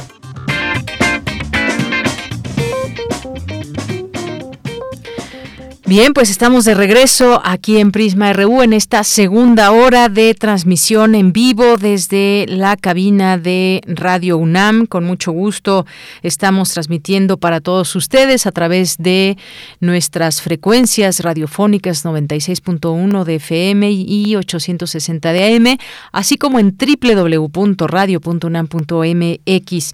Aquí, pues muchas gracias por todos los saludos que nos van enviando, eh, sus comentarios a través de nuestras redes sociales, PrismaRU en Twitter, PrismaRU en Facebook. Gracias a Mario Navarrete que pues hoy nos comparte ahí haciendo la comida y escuchando, escuchando Radio UNAM, Prisma RU. Muchas gracias Mario, esperamos que te quede muy rica la comida, a juzgar por las imágenes, por supuesto que sí. Salvador Medina nos manda, manda felicitaciones al doctor Emilio Álvarez Herrera y a su equipo de la Universidad de Chapingo por la aplicación para aprender lenguas indígenas. ¿Podrían darme el nombre? Saludos a toda la producción. Claro que sí, Salvador, la esta aplicación se llama Miyotl App. Así la buscan en su teléfono y entonces va a haber allí un ajolote en color rosa y esa es esa mera es la aplicación para que la conozcan y la puedan disfrutar. Muchas gracias por el comentario. Andrés Mar también nos dice extraño el sonido que avisaba que ya llegó el camión de la basura, pero es cierto la calidad del análisis fueron eh, bueno. Muchas gracias aquí Andrea. Sí, pues aquí eh, nuestra querida Paulina Gutiérrez que posteaba que quién extraña esos sonidos sonidos, urbanos, pues sí, como en muchas transmisiones, fíjense que también cuando escuchamos las transmisiones ah, eh, de nuestra UNAM o de alguna presentación, en fin, pues llegábamos a escuchar ahí los ruidos urbanos o ruidos o ruidos de la casa ahí como este pequeñito ruido que se metió por aquí, eh, pero así teníamos algunos, algunos sonidos urbanos que ahora aquí en cabina pues ya no están. Y sí, de pronto se llega a extrañar. Eh, cuando nos escuchaban de otro lugar, pues quizás dirían, ¿y esa campana de qué es? Si solamente nosotros sabemos que es la campana de la basura. Muchas gracias, Andrea. José Ramón Ramírez, también muchos saludos. Ahí ya se nos fue el ruido, muchas gracias. Y bueno, pues también José Ramón nos dice, excelente entrevista, muy interesante la lectura de Ana García Bergua. Efectivamente, se las recomiendo, en verdad. Ahí está el camión de la basura, pero no está aquí en vivo, ¿eh? no se crean, aquí es un efecto que producción nos mete porque ya estamos en la cabina y lo que tiene esta cabina precisamente es que es una cabina que evita el ruido y que pues tampoco está muy ventilada, eso es lo que no nos gusta porque pues, así son las cabinas de radio y aunque se tenga el aire acondicionado o en otros casos quizás ventilador, pues ya ven las recomendaciones, hay que seguirlas al pie de la letra, pero bueno, para los que extrañaban el sonido urbano, ahí está la campanita de la basura. Eh, gracias a Jorge Fra, a Jorge Morán Guzmán. Nos dice, este libro sobre viajes me recordó incidentes de viaje en Centroamérica, Chiapas y Yucatán de John Lloyd Stephens. Además, ya nuestra vida es un viaje en sí misma. Efectivamente, Jorge, gracias. Armando Aguirre nos dice, muy buena opción de lectura, gracias por compartir y, sin duda en cada viaje hay historias que conocer. Muchos saludos. Pues sí, incluso como nos decía la propia autora Ana, eh, incluso un viaje, un viaje en el metro puede ser pues algo que nos, que nos acontezca y que nos encontremos algo, eh, algo que contar en ese, en ese trayecto. Bien, pues muchas gracias, Armando. Analí Arias nos dice, yo extraño también el ruido del camión, el del fierro viejo o el ruido del timbre. ¿Todo eso se escuchaba? Sí, ¿verdad? Todo eso se escuchaba, me dicen aquí, Coco, Rodi y Denis, sí, todo eso y más se escuchaba. Yo creo que hasta el perro en ocasiones se escuchaba. Eh, Jorge nos dice, eh, también ayudará a muchas situaciones legales, comerciales, académicas. Creo que pronto tendremos, ahí están, Miren qué bárbaros aquí en la producción poniéndonos el fierro viejo que vendan. bueno, pues ahí para los que extrañan, no extrañan, ahí están los sonidos urbanos. Armando Cruz, hola, pueden compartirme el nombre de la aplicación para aprender lenguas indígenas. Un saludo desde Emiliano Zapata Morelos. Claro que sí, Armando, es Miyotl App. Miyotl App, así lo escriben, M-I-Y-O-T-L y luego app a doble P. Ahí la pueden encontrar. Eh, de cualquier forma, ahorita publicamos el, pues eh, la ilustración de este ajolote para que la puedan ver. También, pues muchas gracias aquí a Jorge. Nos dice que hermoso es que la UNAM le rinde un homenaje al ingeniero Eberto Castillo, gran hombre, gran luchador social y gran patriota mexicano, y con quien luche a su lado, eh, gran partido de trabajadores y de ciudadanos que abrimos brecha para la democracia de hoy. Gracias, Jorge, por este comentario hacia el ingeniero Eberto Castillo, cómo se le recuerda y el legado que deja. Juan Jasso, buenas tardes a todo el equipo y a mí también, muchas gracias, Juan Jasso. Eh, César Soto también nos dice eh, aquí haciendo alusión a las comidas de Mario Navarrete. Muchas gracias, César. Gracias también Albert99, que nos dice que si le podemos proporcionar la app que están hablando, se escucha muy interesante. Claro que sí, la volvemos a repetir. Miyotl App. Qué bueno que causó esta expectación y este interés. Bájenla y aprendan un poco de lenguas. Aprendamos, aprendamos. Ahí hay mucho para elegir. Eh, Juan Jasso también, muchas gracias. A nuestros amigos del PUIC UNAM eh, gracias a Flechador del Sol, Salvador Medina, David Castillo. También dice, se extraña el canto de los pájaros, se extraña eh, bueno, aquí nos dice una palabra que no puedo pronunciar, pero sí se extraña mucho, digamos que mucho, mucho. David Castillo, muchas gracias. El canto de los pájaros y el paso de las ambulancias también, eso se oía, qué barbaridad. Bueno, pues es que sí, había un gran ventanal que nos, nos, eh, pues nos hacía que se escuchara todo prácticamente. Eh, gracias también aquí a Manuel, nos dices, también se oían pajaritos, a ellos los vamos a extrañar más que a la basura. Gracias, Manuel. Jorge Morano dice, desafortunadamente el odio crece en el mundo, la violencia intrafamiliar es un caso muy grave, propongo una mesa que revise este crecimiento. Gracias. Buen día, la aplicación de lenguas indígenas no tiene la pronunciación de cada palabra, no tiene la pronunciación, viene cómo se escribe y bueno, pues ya aprenderemos más de pronunciación, Armando. Muchas gracias. Dice, no sabía si la campana de la basura era en el radio o en mi calle. Se confundió Manuel aquí. No sabía si era del radio de su casa. Pues era de aquí, Manuel, no te preocupes. Así que todavía tienes un poco de espera para sacar la basura allá por tu casa. Eh, y bueno, pues muchas gracias a todos ustedes. Nos vamos ahora con toda la información. Mayra Elizondo también aquí presente dice, yo también extrañaba esos sonidos. Bueno, muy, Mayra, muchas gracias. Mario, Alberto, Alejandro Toledo en un momento más con nosotros. Carlos Ríos, Salvador eh, nos dice que considera un desatino el nuevo decreto del el presidente para blindar las megaobras, sus megaobras públicas. Solo provocará falta de transparencia y corrupción. Saludos, gracias y gracias por el comentario. Nos vamos a la información de este día. La Asociación Manuel Franco López y la Facultad de Ingeniería de la UNAM entregan en ceremonia presidida por el rector el premio a la excelencia académica. Mi compañera Virginia Sánchez ya está en la línea telefónica. Vicky, ¿qué tal? Adelante, buenas tardes otra vez. Hola, ¿qué tal, ella Nuevamente, muy buenas tardes a ti y al auditorio de Prisma RU. Así es, pues la Universidad Nacional Autónoma de México, a través de la Facultad de Ingeniería, realizaron en formato virtual la ceremonia para entregar el premio Ingeniero Manuel Franco López a la excelencia académica generaciones 2016, 2020 y 2017, 2021. Bueno, en esta ocasión los premiados fueron Daniel Enrique Herrera, quien obtuvo el promedio de 9.98 en sus estudios de ingeniería en computación durante el periodo 2016-2020 y Antonio Santamaría Escobar, egresado de la licenciatura en Ingeniería Mecatrónica, generación 2017-2021, quien obtuvo un promedio de 9.92. Al presidir esta ceremonia, el rector Enrique Graue señaló que para la Universidad de la Nación y la Facultad de Ingeniería, otorgar anualmente este premio es un privilegio y un momento estelar en la vida de los premiados. Escuchemos al rector. Y lo es, porque el ejemplo y legado del ingeniero Manuel Franco, a quien hacía referencia el señor ministro, nos permite honrar la trayectoria sobresaliente de un universitario, de un ingeniero y de un funcionario ejemplar. Y eso es precisamente lo que la universidad, su facultad y la familia Franco, así como seres queridos, esperan de ustedes, que continúen siendo lo que han sido y continúen con ese esfuerzo cotidiano. Por su parte, Carlos Agustín Escalante Sandoval, director de la Facultad de Ingeniería de la UNAM, felicitó a los premiados por su responsabilidad y compromiso. Escuchemos. Ser merecedores de un reconocimiento por excelencia académica no es un hecho fortuito, es tener la plena convicción de ser mejores cada día, de tener esas ganas de sobresalir, de ser responsables, comprometidos y dispuestos a dar lo mejor de sí mismos hasta lograr su objetivo principal, concluir una carrera universitaria. Daniel, Enrique y Antonio, los felicito por el esfuerzo académico realizado y que hoy está siendo reconocido en esta significativa ceremonia y que seguramente será motivo de orgullo y los impulsará a ser mejores cada día.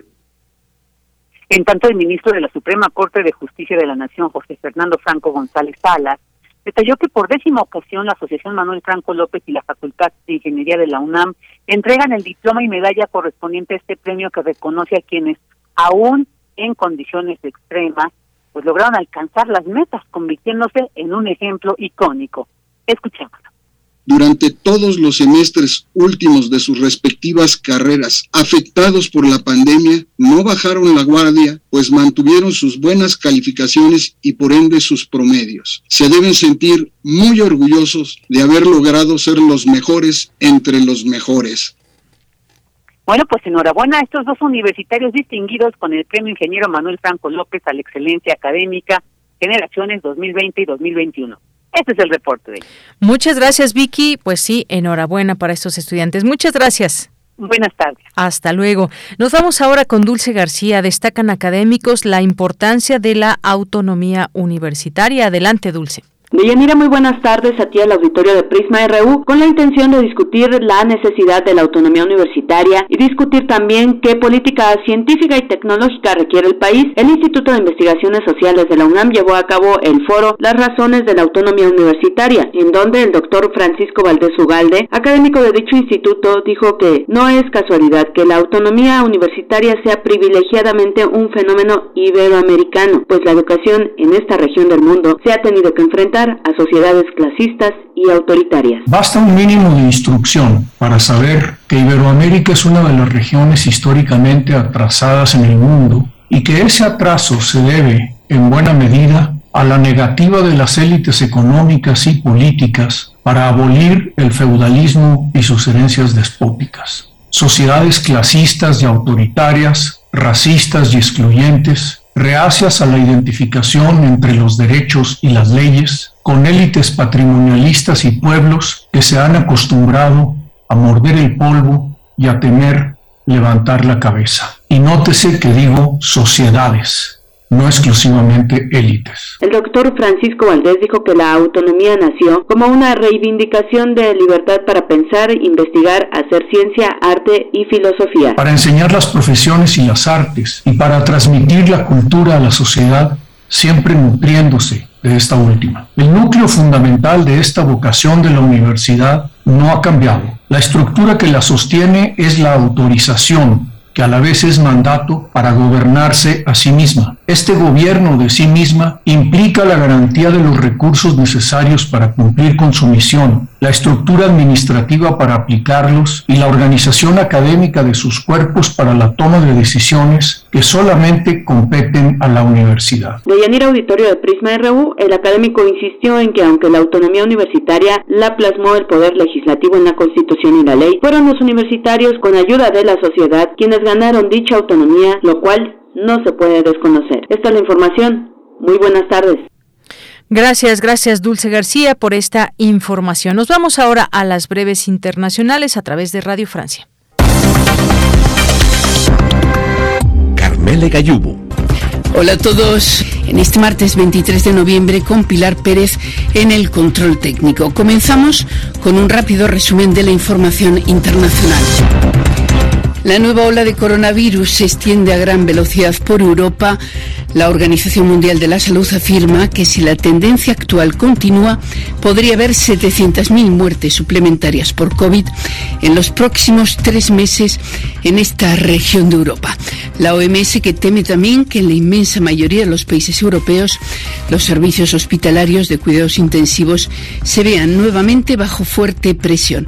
Mientras el primer ministro francés Jean Castex, confinado desde ayer por dar positivo al coronavirus, afirma que solo padece síntomas ligeros. Y lejos de París, en las Antillas francesas, prosiguen las protestas contra la obligación de vacunarse para el personal sanitario, a pesar de los llamamientos a la calma del gobierno francés. Testimonio de un manifestante camillero en un hospital de la isla de Guadalupe. Los jóvenes que protestan también están contra la obligación de vacunarse. Nos respaldan, sin olvidar que ellos reciben un salario de 1.200 o 1.300 euros al mes. No se puede vivir con eso. Las protestas a menudo violentas afectan también a la isla francesa de Martinique en el Caribe, donde la policía y los bomberos fueron hoy blanco de disparos, según afirman las fuerzas del orden. Al menos 46 personas fallecieron en la madrugada de hoy en Bulgaria cuando el autobús en el que viajaban prendió fuego en una autopista y muchos pasajeros quedaron atrapados dentro del vehículo. El presidente ecuatoriano Lasso concedió un indulto a reos con enfermedades graves y terminales como parte de un plan para reducir la población en las cárceles del país, donde las recientes revueltas eh, dejaron más de 300 muertos. Y la encargada de negocios de Estados Unidos en El Salvador tira la toalla, dejará ese país centroamericano esta semana debido a lo que Washington considera decisiones antidemocráticas del presidente Bukele.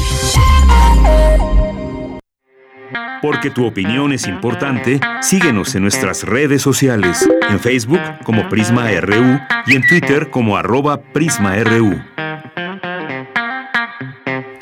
Dos de la tarde con 21 minutos y bueno, pues vamos ahora a platicar de un tema que también es importante de resaltar y tiene que ver también con pues las investigaciones que hacen eh, estudiantes, ya sea de maestría, de doctorado, de licenciatura, que puedan pues ser parte de lo que está pasando en nuestro alrededor. Y bueno, hoy vamos a platicar con el investigador de la Universidad Autónoma de Tamaulipas y también un doctorando que pues él dio su, su trabajo de tesis, que es Gerardo Montelongo Ruiz. Y bueno, pues a ambos los recibimos en este espacio. Francisco Reyes Cepeda, eh, como les digo, es investigador de la UAT y además pues eh, guió esta tesis de análisis químico y potencial biotecnológico de la palma endémica eh, Camadorea radicalis en Tamaulipas, México. Pero ¿a dónde nos lleva esta tesis? Pues dejemos que él mismo nos lo platique, pero antes que otra cosa le doy la bienvenida. ¿Qué tal, eh, doctor Francisco? Muy buenas tardes.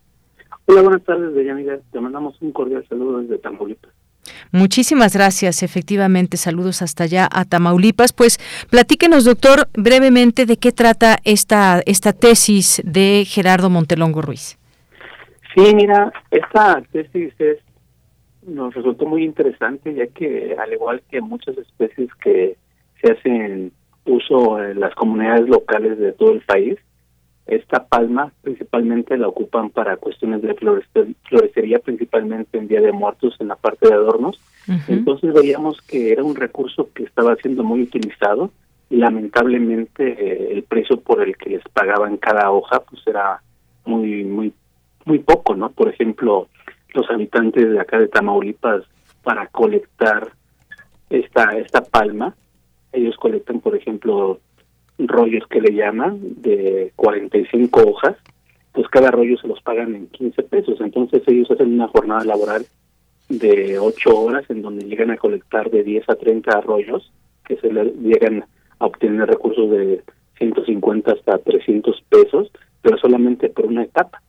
Pero por el otro lado, desde el punto de vista biológico, esta actividad también está poniendo en riesgo las poblaciones naturales, ya que es una palma endémica que solamente se da en las montañas de la región noreste. En el caso de Tamaulipas hay pocos estudios de cómo están las poblaciones. Entonces nosotros con esta tesis de Gerardo quisimos ver una alternativa a la colecta tradicional que se hacían a partir precisamente de este análisis químico que tiene la palma a través del análisis de las hojas y las semillas para darle un valor agregado a la especie, que no solamente sirviera de colecta, sino que, buscáramos un potencial que, que se pudiera presentar desde el punto de vista biotecnológico, ¿no? Porque creemos que una de las alternativas que puede tener una solución y que, que también la población tenga un mayor beneficio económico para ello.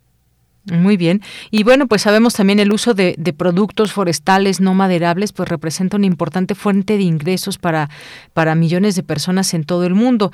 Enmarcar también en estas, en estos ámbitos esta investigación. Bueno, pues también, eh, doctor, no sé si esté por ahí eh, el maestro Gerardo Montelongo Ruiz, que pues hizo, desarrolló este tema de tesis para que también nos platique un poco sobre el tema. ¿Qué tal? Buenas, buenas tardes. Eh, gracias por por, por el espacio que, nos están dando el día de hoy. Este, como le, mencionaba el, el, doctor Francisco, eh, queríamos ver qué, qué, otro otro aplicación pudiéramos dar a, a, esta especie, ¿no? Para más que nada en beneficio de los de los pobladores de esta de esta región. Entonces nosotros lo que lo que lo que hicimos este fue buscar qué es lo que ellos hacían y tratar de de ver qué es lo que nosotros podíamos ya sea mejorar o utilizar. En este caso, nosotros vimos que al momento que ellos preparaban las semillas, este, desechaban toda la parte carnosa del fruto. Y esto, esto este desecho es, se, es, es, importante debido a que por, en algunos casos, por ejemplo, eh, en los casos de los cítricos, el, el uso de, de productos de desecho es una fuente de aceites esenciales, por lo que nosotros dijimos, ok, bueno, vamos a utilizar algunos compuestos, de, eh, algunos productos de desecho para ver qué podemos hacer con esto.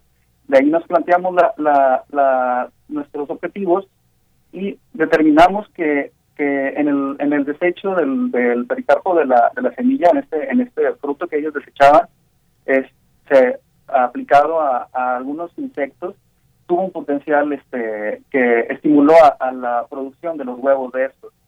Entonces esto esto es muy importante debido a que este este efecto es es ese potencial efecto es, es, es importante ya que estimula al, a la producción. Y esto en algunas ocasiones quiere decir que en concentraciones bajas de, de algunos este, compuestos botánicos son indicadores de, de, control para las plagas, ya, ya que eh, en ocasiones estimulan o este, inhiben la producción de, de los huevos. Muy bien, y todo esto, pues eh, finalmente quizás desde acá pues no, no estemos tan familiarizados con todo este uso de esta, de esta palma, pero hay que mencionarlo, en México el uso de palmas tiene una importancia económica y cultural para muchas comunidades, ya nos mencionabas algunas cosas y además este recurso forestal no maderable es utilizado para extraer fibras, ceras, eh, azúcar, alcohol, aceites, también se utiliza para construir viviendas rurales como elementos ornamentales, para la elaboración de artesanías, objetos utilitarios como canastas, bolsas y juguetes. Esos son los usos que muchas personas le dan y que se benefician de, de, esta, de esta palma, Gerardo. Así es. Y bueno, pues eh, algo más que quieras comentarnos, también si lo ponemos en un contexto también, digamos, eh, también de mundial, digamos, en la economía mundial, la, contribución de, de, las palmas, ¿qué nos puedes decir? Porque pues sabemos que eh, hay modos de vida locales, principalmente en el trópico, que es de gran importancia y son muchos productos que eh, son recursos alimenticios en países donde hay escasez de alimentos como pueden ser los cocos, los dátiles, entre otros. Pero cuéntanos un poco también eh, este espectro nacional, pero también internacional. en este caso, por ejemplo, las palmas, como bien comentas de Yanira, tienen muchas aplicaciones, ¿no? En México se caracteriza se caracteriza por tener muchas especies de palma, por ejemplo, ahorita tenemos lo de la palma del coco, que vemos que países como Brasil tiene toda una, una industria, ¿no? Entonces, en el caso de México, yo creo que tenemos un potencial muy grande para hacer uso de las palmas, obviamente a partir de planes de manejo. En muchas comunidades indígenas, por ejemplo, utilizan lo que son las hojas para muchas artesanías, ¿no? Y también la parte de, construcción. Entonces, yo creo que México tiene un potencial para hacer hacer mucho uso de, de, esta especie, digamos de manera tradicional, pero también la, la, otra parte que nosotros encontramos el potencial de tecnológico, ya que dentro de unos estudios que, que encontramos, encontramos 26 compuestos que no solamente sirven para insecticidas como se hizo en esta tesis, sino para aplicaciones médicas, ¿no? Entonces yo creo que esta palma apenas es el inicio para muchas cuestiones de prospección, porque, por ejemplo, encontramos algunos compuestos que son utilizados para cuestiones de fines de elaboración de medicinas, de fármacos, para diversas enfermedades. Entonces yo creo que las palmas son una especie que puede tener un gran campo potencial y económico de manera tradicional, pero yo creo que en la medida que se vayan organizando las comunidades, apoyándonos con las instituciones y también parte de la iniciativa privada, incluso las organizaciones que colectoras a nivel nacional, se puede hacer un buen trabajo, ¿no? Muy bien. Y los medios de comunicación también son muy importantes para tratar de enlazar todas esas características que nos pueden servir para el mantenimiento de los recursos naturales y sobre todo conservarlos y tener un beneficio directo con la gente, ¿no? Porque nosotros partimos del hecho de que estos estudios básicos los podamos transferir en beneficio de, la, de la sociedad. Muy bien, pues yo les quiero agradecer a los dos, a ti, maestro Gerardo Montelongo Ruiz, al doctor Francisco Reyes Cepeda, y, pues más allá de que sea, pensamos quizás que sea un, tema muy local, pero también implica, y estoy aquí leyendo estas eh, ganancias que le genera a las personas que tienen, le dan estos usos, a, los cerca de, de mil millones de pesos anuales, y estamos involucrando estados como Veracruz, Chiapas, Oaxaca, Tamaulipas, San Luis Potosí, Puebla, Hidalgo, Tabasco, Campeche, Quintana Roo y Yucatán.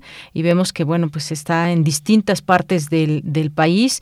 Y pues bueno eh, tampoco se tienen cifras o registros de cifras de las ganancias económicas que generan otras especies de palma que también son utilizadas para fines de construcción o elaboración de artesanías. Y bueno bien valdría también la pena conocer esta por lo menos en fotografía esta palma de la que estamos hablando que es cómo se llama cómo se llama este Gerardo es la, es la palma camedora radicalis. Camedora radicalis, muy bien.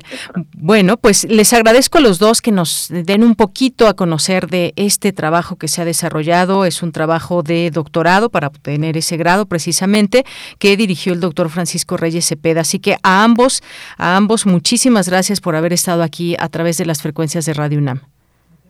No, al contrario, Deyanira, muchas gracias por la por la apertura que tuvieron hacer con nosotros y creo que este es el inicio de muchas actividades. Invitamos a los colegas a nivel nacional a que también empiecen a generar información y la difundan porque sí es un recurso muy importante y sobre todo que puede tener un beneficio directo con la sociedad.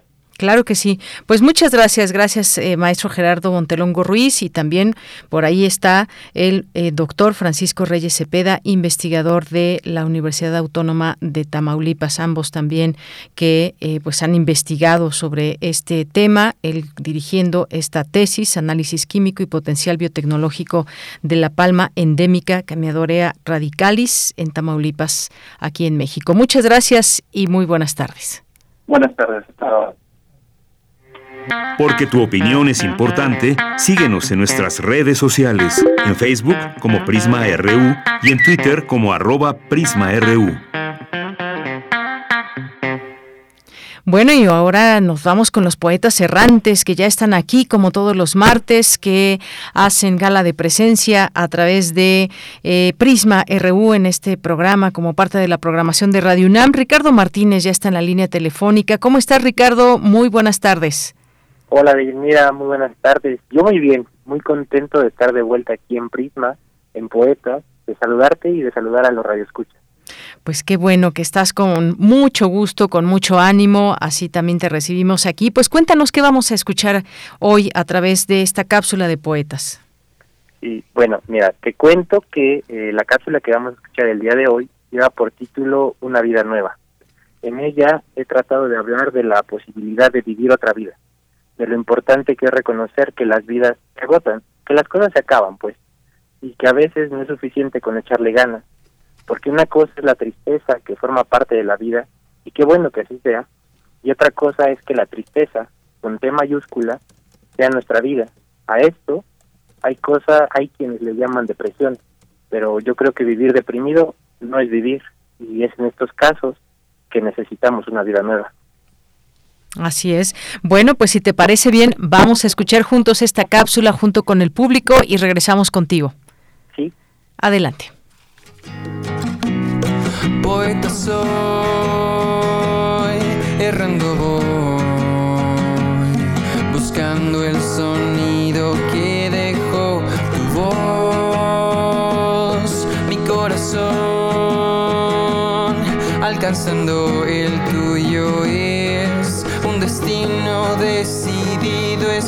escúchame. Poetas errantes. Todos los días estamos empezando.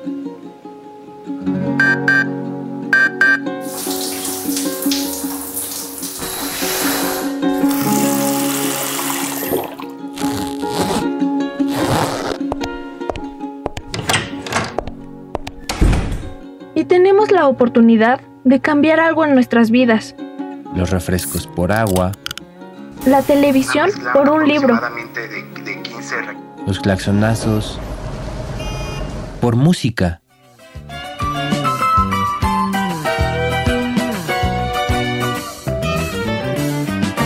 Hoy puede ser un gran día, plantéatelo así. Aprovechar lo que pase de largo depende en parte de ti aunque a veces lo que necesitamos es una vida nueva.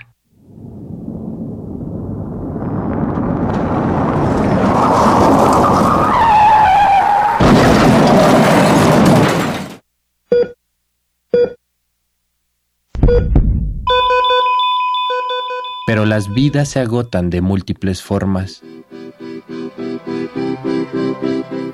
Por favor, jefe, han sido 23 años de mi vida.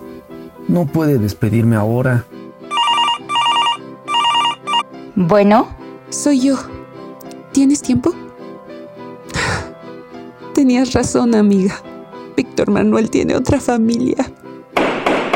El acusado ha sido encontrado culpable del delito de homicidio culposo y se le condena a 15 años de prisión.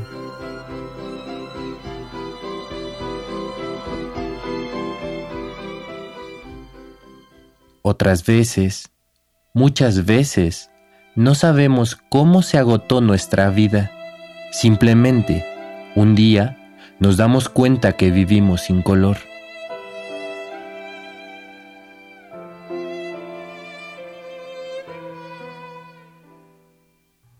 Cuando eso pasa, ¿qué podemos hacer?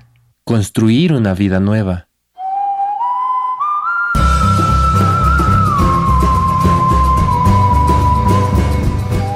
Pero si en esos momentos no tenemos fuerzas ni para alzar los ojos y pedir ayuda.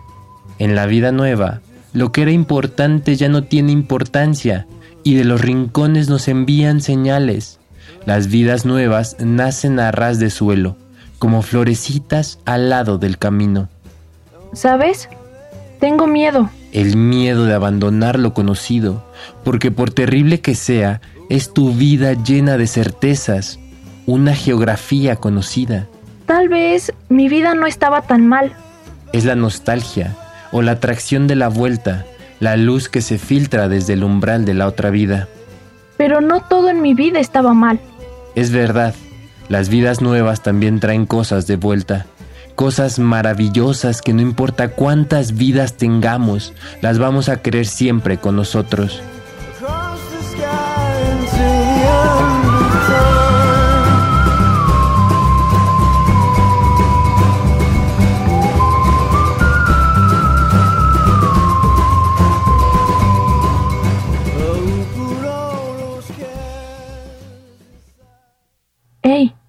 Corazón.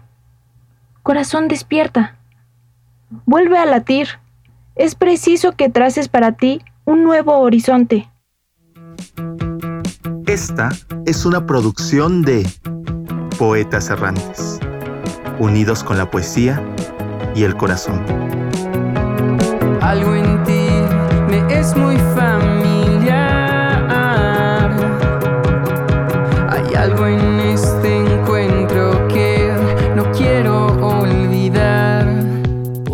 Soy. Ricardo, pues muchas gracias por este trabajo que hoy nos presentan en equipo los poetas errantes, una eh, vida nueva, pues muchas gracias. ¿Algo que quieras agregar antes de despedirnos? Sí, claro, a, a modo de, de, de saludo de despedida. Pues a finales del año pasado yo me despedí de Poetas Errantes y hace algunos meses, ah, así un día, como quien se descubre caminando mientras camina, me di cuenta que vivía triste, tan triste que no vivía. Bueno, eso algunos meses atrás. Ahora recuerdo que en los programas que hicimos para la UNICEF le decíamos a los niños y jóvenes migrantes que no perdieran la fe. Y es esto mismo lo que me gustaría decirles a quienes nos escuchan, porque otro será su peregrinar, otra su tristeza. Pero desde aquí les digo, no pierdan la fe, el mundo está lleno de colores. Si la depresión es ver el mundo sin color, vivir es verlo en la justeza de sus colores. Yo salí de la depresión en septiembre y hoy, bueno, hoy hasta enamorado ando. Con eso te digo todo de ello. Ya. Muy bien, bueno, pues te mando un abrazo, por supuesto, y qué bueno, porque es además un estado, pues un estado muy padre de pronto, que también puede de, de, pronto traernos el bajón, pero no pienses en eso todavía. disfruta, disfruta el momento de verdad y, y, se puede prolongar para siempre. Digo, no a lo mejor ese sentimiento de enamoramiento, pero sí de, de hacer una vida nueva por ejemplo. Hay un libro que también se llama así precisamente, La vida nueva. Eh, y bueno, pues muchísimas gracias Ricardo por estar con nosotros hoy. Yanira, libro de Pamuk, que ya me di cuenta que no te acuerdas, pero tú me lo regalaste. Claro que me acuerdo, Ah, por bueno, supuesto, La vida nueva de, de Orhan Pamuk, premio Nobel de literatura precisamente. Pues muchas gracias, claro que sí me acuerdo y te lo di con muchísimo cariño y mira qué, qué título ahora viene en la, en la cápsula del día de hoy. Así es. Justamente, pues te mando un abrazote, Ricardo. Igual de vuelta, Deyanira. Hasta luego, muy buenas, tardes. Buenas tardes, hasta luego. Porque tu opinión es importante, síguenos en nuestras redes sociales, en Facebook como Prisma RU y en Twitter como arroba PrismaRU.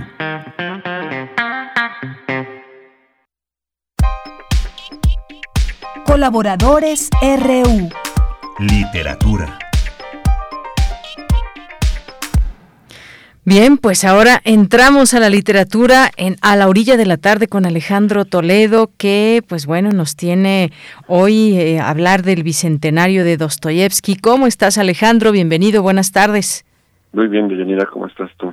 Muy bien, muchas gracias. Adelante, Alejandro. Sí, primero quería contarte esto. Yo cuando tenía como 15 años, en nivel secundaria, quizá menos, este, eh, fue cuando me entró la fiebre de la, de la lectura. Pero en mi casa había pocos, eh, pocos ejemplos, pocos libros, había enciclopedias, el tesoro de la juventud. Pero libros literarios realmente no, no había. Entonces, como a esa edad, en vacaciones me encontré eh, con la Biblioteca de México. Y este, que era, que era además un, un, gran, todo un ritual entrar ahí, sentarse en esas eh, sillas con descansabrazos, sillas de madera con descansabrazos, ver, el, el- tú podías acceder, tenías a la mano, digamos, por, por orden alfabético y por secciones a los autores. Y este, y no sé por qué lo, lo primero que me que me atrajo fueron los, los unos ladrillos empastados en piel, ladrillos muy, se veían como muy usados. Eh, libros a veces eran pequeños pero muy muy gordos, por eso les llamo ladrillos de que eran las novelas de Dostoyevsky. Entonces yo recuerdo que a esa edad, pues, los 14 y los 15 años, leí todo lo que había ahí en la, en la Biblioteca de México de, de Dostoyevsky. Sobre todo recuerdo mi lectura de Los demonios de, y, de, y de los hermanos Karamazov. Y este, pero eran horas, yo llegaba a las 10 de la mañana y me salía a las 8 de la noche cuando empezaba, cuando empezaban a cerrar y apagar las, las luces.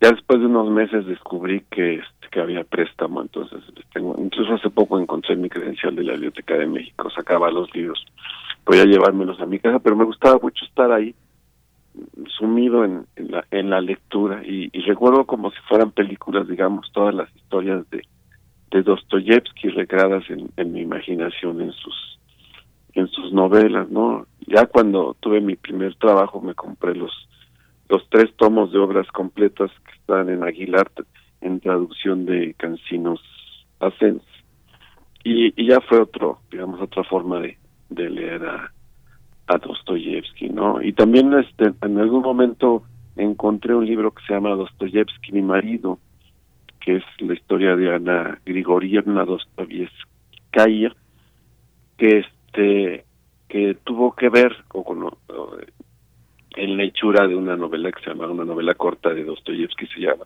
que se llama el el jugador. Incluso recuerdo haber visto en la en la cineteca en un ciclo de cine ruso una película que se llamaba 25 días en la vida de, de Dostoyevsky y que contaba lo que ella misma cuenta en esta en sus memorias que es como cómo llegó a, a la casa de, de Dostoyevsky. Ella, ella estudiante de taquigrafía el maestro le dijo que, le tenía un trabajo era su primer trabajo tenía ya 20 años y este trabajo era eh, que le dictara eh, Dostoyevsky, al que ella había leído en, las memorias de la casa de, del subsuelo y quizá en Humillados y, y, Ofendidos, y al que ella admiraba, porque además era un escritor admirado en su, en su casa. Entonces ella se presenta en casa de Dostoyevsky y así es como lo, como lo conoce. Dostoyevsky siempre estuvo lleno de, de deudas. Ella lo, lo descubriría después, era que cada vez que le llegaba un poco de dinero a Dostoyevsky, toda la, la familia le llegaba para pedirle prestado, para contarle sus problemas. Entonces, lo poco que le llegaba a Dostoyevsky lo, lo era repartido por los familiares que, que, estaban atentos, digamos, a, cuando cayeran algunos, rublos, ¿no? Entonces, por eso Dostoyevsky estaba sumido en, en muchas deudas y sobre todo tenía eh, eh, este, escritos, digamos, legales con los que su editor lo tenía amarrado y, en ese momento tenía el compromiso de, entregar una novela en, en 25, 25 días. Una novela que no estaba escrita, que estaba apenas como, digamos, bosquejada en la mente de, de Dostoyevsky. Entonces ella empieza a trabajar con él y empieza a conocerlo. La novela se llama El, jugador. Eh, algunos críticos, este, como el mismo Cancinos, la consideran no como de las mejores de él, pero sí es, es una novela, digamos, correcta. La intención era ahondar en la en la psicología del, del jugador, en el vicio de la de la ruleta y este pero lo atractivo digamos es esto cómo esa novela fue dictada por Dostoyevsky a Ana Grigorievna. Ahí se crea una una una relación eh, en ese trabajo cotidiano. Eh, ella eh, eh, tenía 20 años, él tenía 44, él tenía deudas, eh, el, el, acecho un poco familiar que, también que lo perjudicaba y además eh, padecía de epilepsia, tenía ataques epilépticos, ¿no? Entonces era todas esas eran consideraciones que, que debía asumir una muchacha de 20 años que fue a, a su primer trabajo con, con Dostoyevsky, ¿no? Entonces, este, terminan el libro a los 25 días, este Dostoyevsky iba a entregárselo al editor, el editor se esconde porque al editor le convenía que, que Dostoyevsky no le entregara el libro, lo que lo iba a comprometer prácticamente a, cederle los derechos de la obra completa si no cumplía con ese con ese trámite, digamos. Pero la historia termina termina bien y recuerdo que en el cine, en aquella película de los 25 días en la vida de Dostoyevsky, era como muy entrañable ver esa la, historia de esa, esa relación. Y en el libro de, de Dostoyevsky, mi marido, también también ocurre eso, ¿no? Que es, este, supongo que ella aprendió de, del maestro, ¿no? Entonces ella también cuenta muy bien las cosas y te dibuja muy bien al personaje y esas circunstancias peculiares, digamos, que, que vivía, ¿no? Después terminan, antes de casarse, terminan juntos Crimen y Castigo, que era, que estaba le faltaba la tercera parte a Dostoyevsky y terminan la, terminan juntos la, la novela, ¿no? En esa esa colaboración, digamos que se convirtió en un en un segundo matrimonio para para Dostoyevsky, ¿no? Y todo esto lo cuento ahora que es el, bicentenario del nacimiento de, de Dostoyevsky.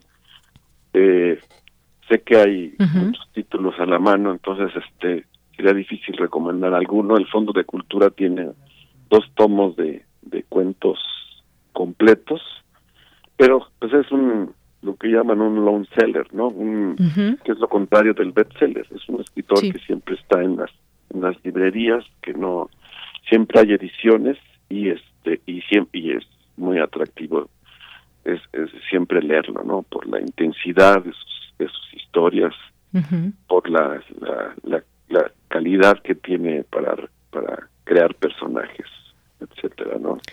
Así es, Alejandro. Fíjate que estaba leyendo por aquí que eh, Alexei, su tataranieto, dijo que si Alexander Pushkin es el alma, Dostoyevsky es la conciencia de Rusia. Y además, bueno, pues acaba de haber recientemente esta reapertura de la casa museo de, del, del escritor. Y pues bueno, algún día cuando vayamos a Rusia, pues no podemos dejar de visitar esa casa museo, Alejandro. Ojalá ¿no? Ojalá que sí. Bueno, pues muchas gracias, Alejandro, como, como siempre, te escuchamos en 15 días y ahí dejamos esta recomendación, este autor también, lo que quieran leer de sus tantos y tantos escritos. Muchas gracias. Ana Grigorievna, curiosamente, habla de él como Fyodor Mikhailovich, pero más constantemente como FM. Así le decía como de cariño, o así lo escribe ella, FM, por Fyodor Mikhailovich, ¿no? Claro que sí, pues muchas gracias, gracias Alejandro. Nos vemos en 15 días. Claro que sí, hasta luego. Muy buenas tardes.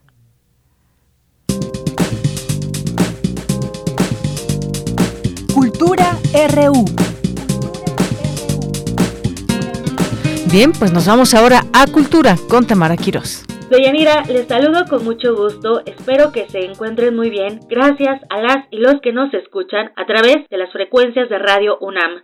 Esta tarde hablaremos de La Garganta del Cielo, un unipersonal dirigido principalmente a adolescentes. Esta puesta en escena fue escrita por Diego Álvarez Robledo y es codirigida con Belén Aguilar. Ella interpretará a más de 10 personajes mujeres que han cambiado la historia de la ciencia con sus aportaciones y trabajo, además de abordar temas cruciales que vivimos actualmente como la depresión, el sentido de no pertenencia, así como las causas y consecuencias del suicidio. Entrando en mayor contexto, La Garganta del Cielo es la tercera residencia expuesta de la Dirección de Teatro de la UNAM, para la cual se han invitado a dos compañías, El Mirador y Principio Investigadores Escénicos, integrados por jóvenes creativos quienes comparten la idea de abordar temas vigentes a través de la exploración de nuevas teatralidades y formas de relacionarse e involucrarse con el espectador. Y les cuento que este proyecto surgió de la unión de estas dos compañías con una idea de hablar de las aportaciones de mujeres en la ciencia por medio del teatro de objetos y metáforas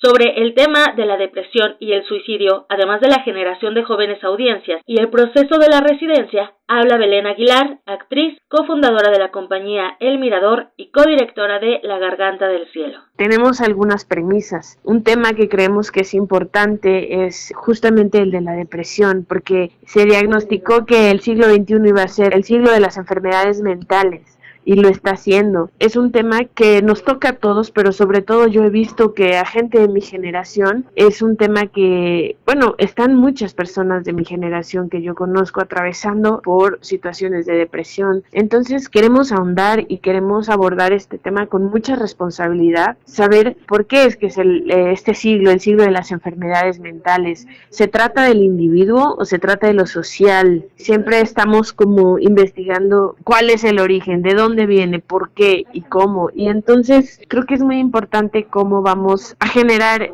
con todo el equipo creativo, con los músicos, con las personas que van a hacer todo el teatro de objetos, porque, bueno, esta puesta en escena también tiene otra premisa.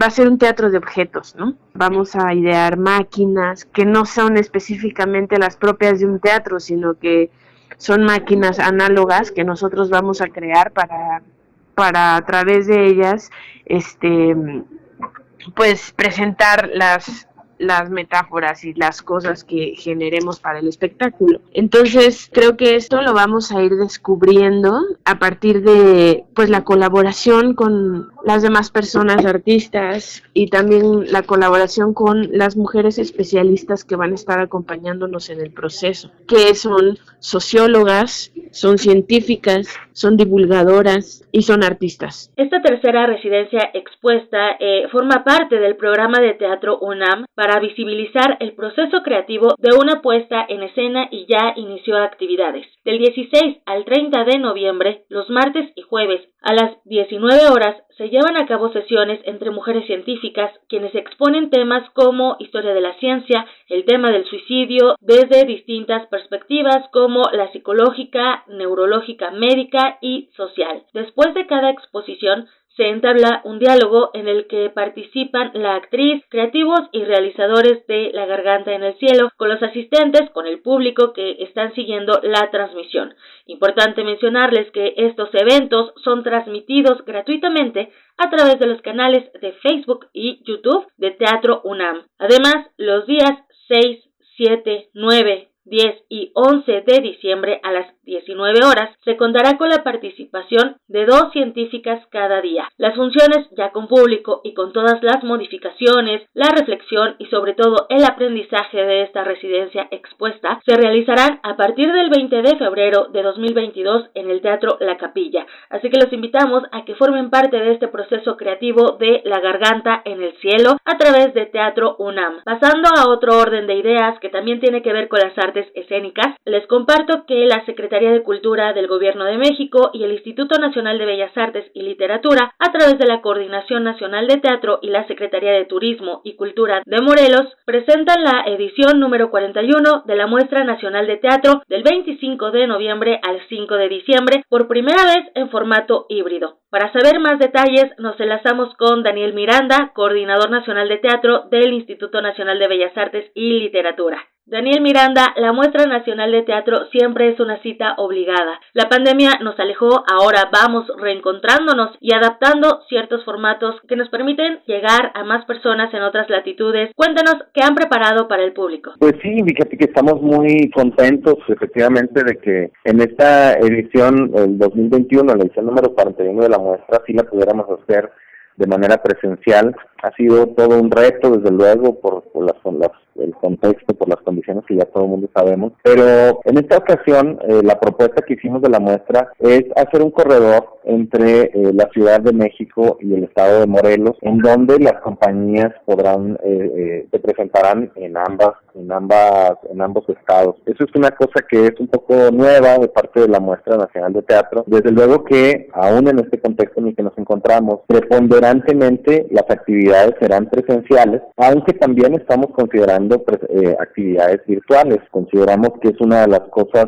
que nos deja esta crisis sanitaria en la que podemos llegar a otro espectro de público, a otros a otras audiencias a partir de las herramientas digitales con las que contamos. Es decir, ahora no solamente las las, las las personas que son residentes de los estados en los cuales se lleva a cabo presencialmente la muestra podrán disfrutarlas, sino también desde diferentes partes del país podrán estarnos siguiendo a partir de la programación digital que también que también tendremos. Estos son los, eh, los estados o las sedes en las que se, llevará a cabo. La, programación está conformada de, de 37 puestas en escena. Tendremos eh, también actividades de talleres, el encuentro de reflexión e intercambio, el cual contempla varias mesas de reflexión entre los propios entre los propios creadores. Eh, ayer se dio a conocer también la entrega de la medalla Javier Villarrutia eh, como parte de como parte de la muestra y bueno pues ya prácticamente listos para arrancar el próximo 25 de, de es pasado mañana aquí en el Teatro Julio Castillo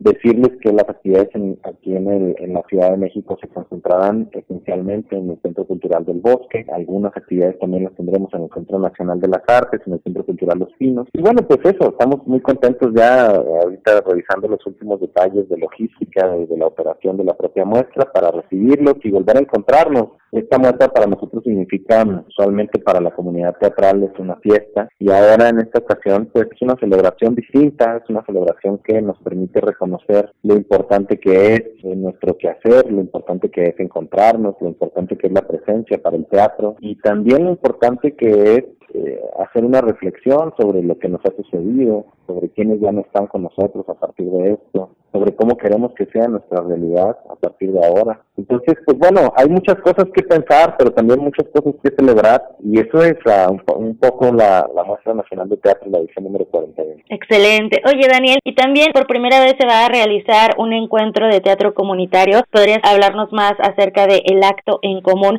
justo hablando de esta reflexión y de, del teatro como un momento de reflexión y de comunión? Pues sí, fíjate que nos es, nos es común y de pronto eh, eh, consideramos que muchos de los esfuerzos de teatro que se hacen en muchas comunidades a lo largo y ancho de nuestro país no habían tenido esta posibilidad de ser visibilizados, eso por, por una parte.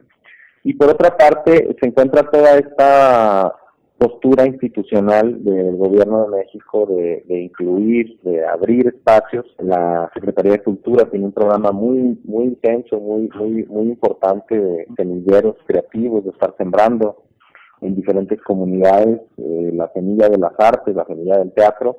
Y justamente pensamos que la muestra es un momento también para encontrarnos sobre eso. La muestra significa una, una, una especie como de recopilación de lo mejor que se hace en teatro en el país pero en este caso también contemplamos lo, lo, que se hace del teatro comunitario en, los diferentes, en las diferentes regiones, en las diferentes localidades. Y desde ahí también planteamos una postura de intercambio de saberes entre aquellos que están haciendo teatro en diferentes comunidades urbanas y aquellos que lo están haciendo en el ámbito comunitario.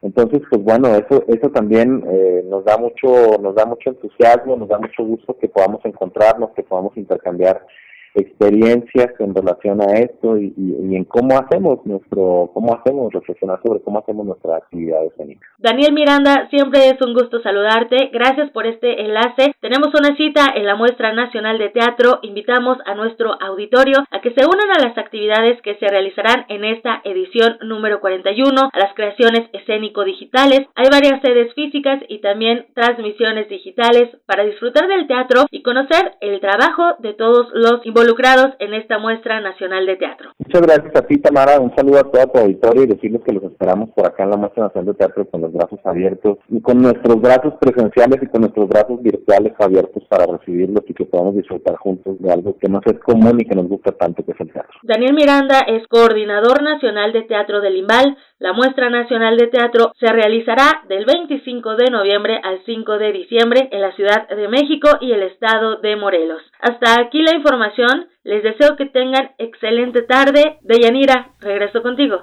Hasta mañana. Hasta mañana, gracias Tamara y gracias a usted por escucharnos a través de estas frecuencias. Nos escuchamos mañana otra vez de 1 a 3 de la tarde. Gracias a todo el equipo, a nombre de todos, soy Deyanira Morán. Buen provecho.